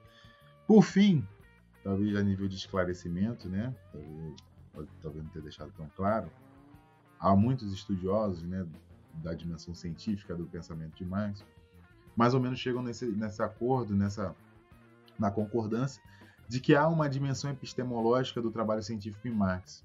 Né? Ela está presente é, ao longo de todas as suas obras, né? sobretudo o Capital, né? que é a grande obra prima né, do Marx, a grande obra científica de crítica da economia política. Porém, essa dimensão se encontra implícita, né? Ela, poucos momentos o Marx explicita isso, e muitos momentos em manuscritos, né? É, onde ele faz algumas discussões mais epistemológicas ou até metodológicas. Mas, no geral, o Marx não se dedicou, para falar do Marx agora, não se dedicou a, e nem poderia, né, pelas razões que a gente discutiu aqui de ontologia e epistemologia, ele nem poderia escrever uma espécie de regra do método sociológico. Né? O Zé Paulo uma vez disse, numa das aulas que eu assisti, que Marx não poderia escrever um livro com regras do método dialético. Nem Hegel, nem ninguém poderia ter feito isso porque esse tipo de coisa, né, é, subliminar ali, ele atravessa a própria pesquisa científica, né? É, isso tem a ver com você detecta essa dimensão epistemológica no próprio trabalho. E isso vai ter a ver com a própria concepção que o Marx tem de ciência, e aí ele é também herdeiro de Hegel, é, e, e, com aquela coisa de que não existe um método, não existe uma epistemologia que está apartada do seu próprio objeto, da dinâmica e do movimento do objeto. E então uma coisa que é interessante de notar, que também não está tão explícito, é justamente a concepção que Marx tem sobre a estrutura da realidade, né? Sobre atributos e determinações da existência né? desses objetos. Então, a concepção que o Marx tem sobre a natureza, a concepção que o Marx tem sobre a sociedade, a relação entre as duas coisas e tal, e momentos particulares de cada uma. E como ele organiza essa estrutura da realidade que ele concebe de maneira geral, né? categorias, né? Então, por exemplo, o Marx tem, inclusive, inclusive isso é um elemento importante da crítica dele, ele tem que defender a possibilidade de uma outra cientificidade, bem como de um outro mundo, né, do que no filme Marx, o trabalho científico do Marx tem essa dimensão política, subversiva, revolucionária. Então, por exemplo, é, na concepção de estrutura da realidade de Marx, está presente a questão da totalidade, a questão da possibilidade. Marx tem que, tem que torna, na, nos trabalhos dele tem que ser possível um outro mundo, uma outra ciência. Do contrário, ele ficava com a economia política, não faria, não faria crítica da economia política, porque ele já acha ser possível uma outra apreensão daqueles fenômenos que a que a economia política ou a economia vulgar, a economia política clássica, né, ou a economia vulgar trata. É, e aí, por fim, uma, uma característica muito importante ainda do trabalho científico do Marx é que ele concebe criticamente né, tanto o senso comum como as teorias científicas mais avançadas, que embora que ele não concorda. Então, por exemplo, o Marx sempre elege aquilo que ele considera ser a teoria mais avançada sobre um determinado ponto. Quando ele fez a crítica da filosofia do direito de Hegel, ele considerava a teoria hegeliana do Estado como a mais avançada e por isso que ele submeteu a crítica. Ele vai fazer isso é, com os economistas políticos, que ele acha que é a compreensão sobre a sociedade burguesa cientificamente mais avançada, embora com elementos falsificadores, né, em muitos processos, como por exemplo a questão da historicidade do capitalismo, né, toma o capitalismo como o último modo de produção, como uma sociedade eterna, natural, etc. Né? Então, isso é, o Marx tem essa atitude crítica. E isso significa que ele tem alguma recusa das concepções é, que ele critica. Do contrário, ele não criticaria. É, e aí ele precisa, além disso, aí de fato, trabalho crítico científico do Marx é, de fato, criticar né, as teorias que, dos quais ele não concorda. Segundo, oferecer uma alternativa superior, vamos dizer assim, né, mais que ele vai julgar mais adequada, mais correta, etc. Aliás, parênteses aqui, o fato de ser marxista não te dá em nenhum momento o monopólio da verdade a priori. Né? Então, a priori, você não garante. É uma pena isso. É uma pena. Com isso, é uma pena, mas se alguém não sabia, trago mais notícias, mas infelizmente é o trabalho que a gente tem que fazer. Eu pensava seja que ciente, seja ciente. Eu pensava seja que era ciente. o, o fato de você ser marxista ou trabalhar desde uma perspectiva marxista não te garante a verdade. Então, é preciso verificá-la na prática social, através, enfim, talvez de experimentos e outros critérios de validação científica. Então, Marx ele vai fazer a crítica né, do, do que ele acha, oferecer uma, uma alternativa, uma concepção alternativa, uma teoria, né, uma explicação alternativa para os mesmos fenômenos ou para uma gama maior de fenômenos. Mas o que é decisivo aqui, que, que o Cian já passou sobre isso, por isso, mas que agora vale a título de organização final das ideias, trazer, que é mostrar a necessidade da falsidade daquelas ideias que ele critica. E é isso que é o para mim, a meu ver, o grande é, a questão decisiva do, da dimensão crítica do trabalho científico de Marx, que, que é no fundo a real crítica científica. Né? O Marx tem esse modelo, aliás, que ele aprendeu novamente com, com o tal de Hegel. Aliás, quem, tirando Marx, quem mais fez isso talvez na história da filosofia foi o Hegel. A cada exame da consciência que ele faz, ele não só mostra o limite, mas ele mostra a necessidade daquela daquela forma e depois ele vai avançando justamente mostrando uma uma forma de consciência, vamos dizer assim, mais avançada, superior, mais verdadeira, se alguém quiser. Ah, pensando, lembrando que a verdade é, é o todo, né?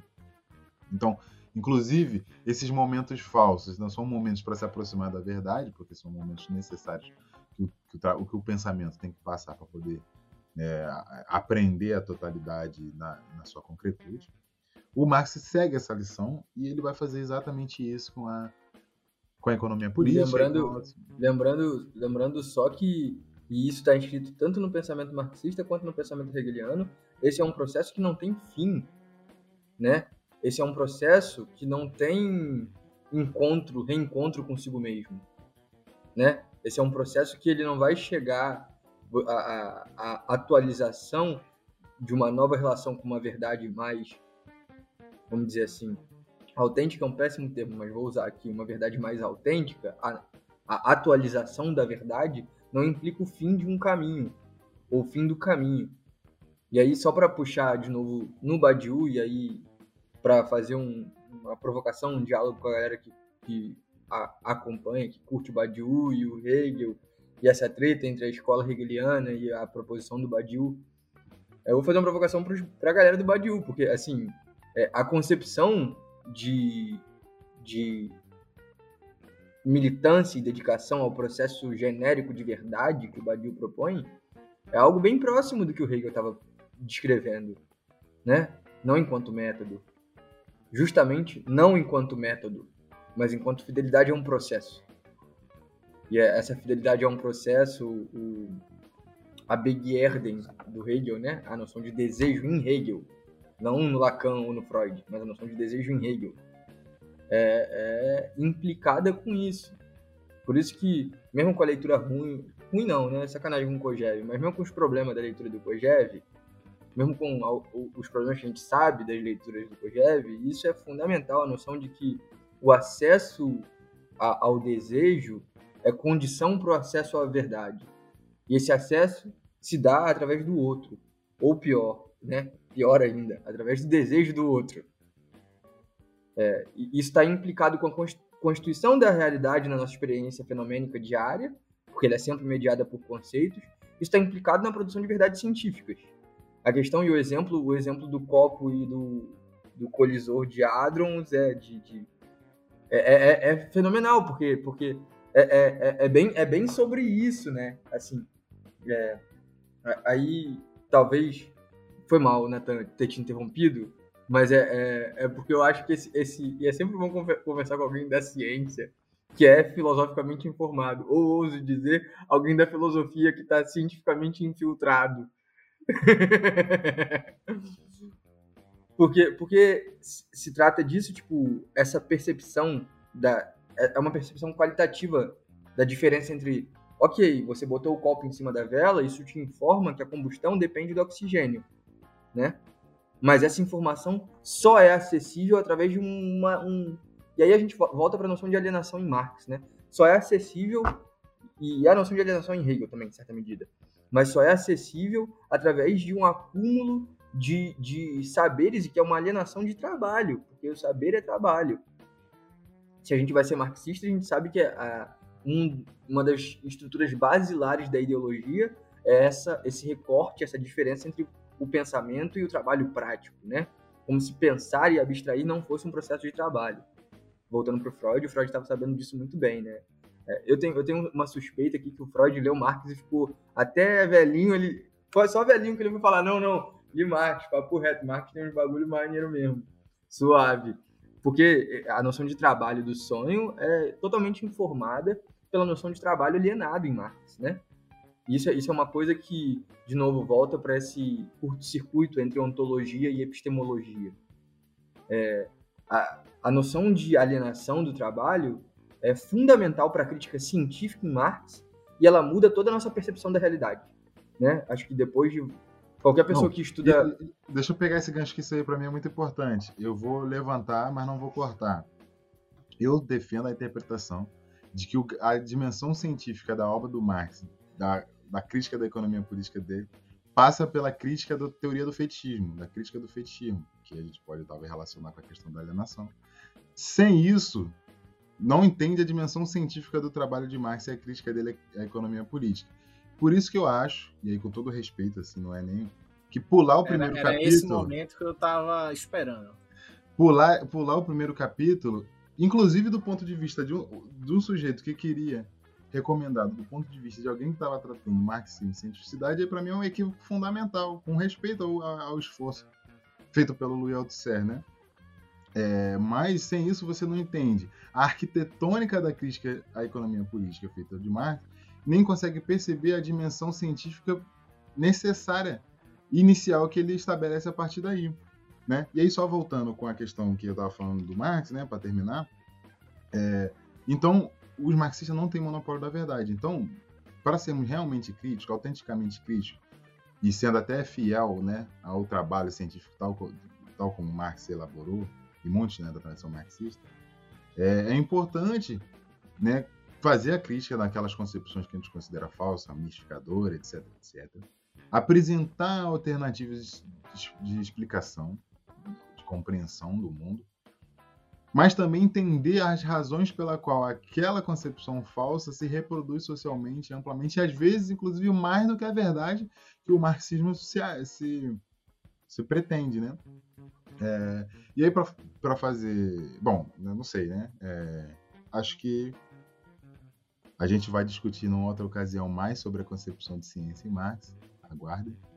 Mas eu só queria dizer o seguinte: a importância de discutir filosofia da ciência não é só uma questão de erudição ou qualquer coisa do tipo. Embora você ganhe realmente, você aprenda muito estudando história e filosofia da ciência, mas é sobretudo para que a gente tenha uma aguce a, a dimensão crítica, né? é, da nossa perspectiva de mundo, mas também que a gente tenha clareza sobre os fundamentos ontológicos, epistemológicos, metodológicos da nossa prática científica e, portanto, sejamos mais conscientes dessa mesma prática científica e, portanto, inclusive, sejamos mais capazes de fazer melhor decisões sobre, sobre algumas coisas, né? E tenhamos uma, uma clareza maior sobre é, a estrutura da realidade. Acho que é o objetivo de todo mundo, conhecer a realidade para, enfim, pelo menos da perspectiva da esquerda crítica e do marxismo em particular, transformá-la. Era isso. Bem, é isso. A gente teve um papo longuíssimo e que não terminou. A gente vai fazer uma segunda parte para falar especificamente sobre toda essa treta que Nathan levantou aqui agora no finalzinho sobre marxismo e ciência, capitalismo e ciência, ciência legitimando opressões, ciência e verdade, enfim, tudo isso vai ficar para o próximo encontro, é, porque agora vocês vão ter aí algum tempo para assimilar tudo isso que foi falado, que a conversa foi gigante, foi enorme, é, e foi maravilhosa demais. Então, agradecer, antes de tudo, primeiro por ter vindo e já ter topado essa segun, esse segundo momento, né, Natan e Cian, e passar para vocês fazerem uma fala de adeus e até logo, porque no caso vai ser até logo mesmo, né? É, Cian. Então, galera, pô, papo bom demais, muito bom ter sido recebido aqui pelo Mimes, pela, pela Thaís, que não veio hoje, e e pelo Eribaldo. O convite e a recepção foi muito massa, muito feliz de estar aqui com o Natan. Natan, vocês viram, né? Vocês perceberam que, que, que o amigo cai para dentro, né? Vocês estão ligados. Bom, que, queria só agradecer mesmo, falar, falar um pouco do que a gente tem feito no centro, é, fazer um pouco mexendo o nosso trabalho também, porque, né? Assim, a gente tem que se produzir e reproduzir enquanto mercadoria ainda, por enquanto né? Estamos trabalhando, estamos trabalhando na superação disso, mas por enquanto ainda tem que ser. Quem quiser acompanhar o trabalho do centro, é só seguir lá no Instagram, Centro de Formação. E bom, seguir a gente, seguir a gente nas redes também, Natan e eu. É, eu tô lá fazendo, fazendo, passando vergonha no, no, nas redes sociais, como o Twitter, por exemplo. É, o Instagram eu não sou tão, tão tão presente, mas também estou lá. Lá também tem as informações do centro. Vamos, vamos lançar cursos sobre, sobre Badiou, curso sobre filosofia da ciência. Natan vai lançar um curso, vou adiantar aqui, eu imagino que ele vai falar, mas vai lançar um curso para informar a gente um pouquinho mais sobre, sobre mecânica quântica, física, Einstein, para a gente parar de falar besteira, porque se fala muita besteira supostamente informado da ciência, né? É, e é isso, galera. Muito obrigado quem escutou até agora, quem aturou as nossas piras, as nossas viagens aqui, especialmente as minhas, né? Porque Natan tava muito mais é, orientado. Eu tô aqui, eu, eu, parto de uma ontologia desorientada pelo objeto. Essa, é, essa, essa, esse é o meu método, se vocês quiserem conservar essa palavra. Mas vou passar a bola aqui pro Natan. Muito, muito maneira essa conversa, galera. Então, queria agradecer também aí a o convite, né? E agora o longo papo aí com o Eribaldo, com o Cian, dar um, mandar um salve para a Thaís, que infelizmente não pôde estar presente hoje, né? Saudar a todos os ouvintes que conseguiram chegar até aqui, né? Todos os miméticos e miméticas que atravessaram a labuta do pensamento, né? Até esse presente momento aqui, né? nessa nossa conversa. Espero que possa ter sido útil né? em algum momento. É claro que para poder precisaria de mais de 300 horas para poder aprofundar muitos pontos, teria um curso.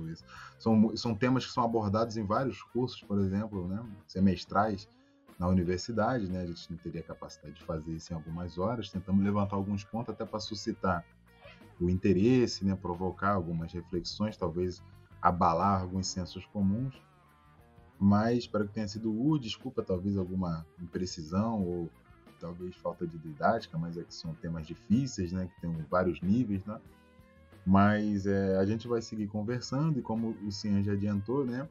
Segue lá a gente nas redes sociais, né? Arroba o Natão Oliveira Underline é o meu. Arroba Cianzeira é o do Cian, lá no Twitter e no Instagram, né? E a gente, pelo Centro de Formação, pretende lançar uns cursos bem interessantes É, da minha parte, no ano que vem, vai, vou lançar um sobre o Einstein e depois um sobre a dialética da natureza, então já acompanha lá, fique por dentro que logo mais vai ter coisa boa. E mais para frente eu vou lançar um sobre fundamentos da mecânica quântica. Pode ficar descansados que serão é, os cursos de física serão acessíveis às pessoas leigas. É, a proposta é justamente tentar aproximar as pessoas mais leigas ou de áreas de humanas, por exemplo, das debates que acontecem na física, na ciência, é, fundamentando toda essa discussão epistemológica, né? E vão ter outras novidades, né? Talvez role aí um curso sobre marxismo e filosofia da ciência, a gente ainda está vendo isso. É, então é isso. Então eu mando um salve aí para todo mundo, espero que tenham gostado e até o próximo episódio. Um abraço. É isso, pessoal. É, até o próximo, porque o próximo episódio vai ser a continuação desse papo. Fica ligado, segue todo mundo aí e até a próxima, pessoal. Tchau, tchau.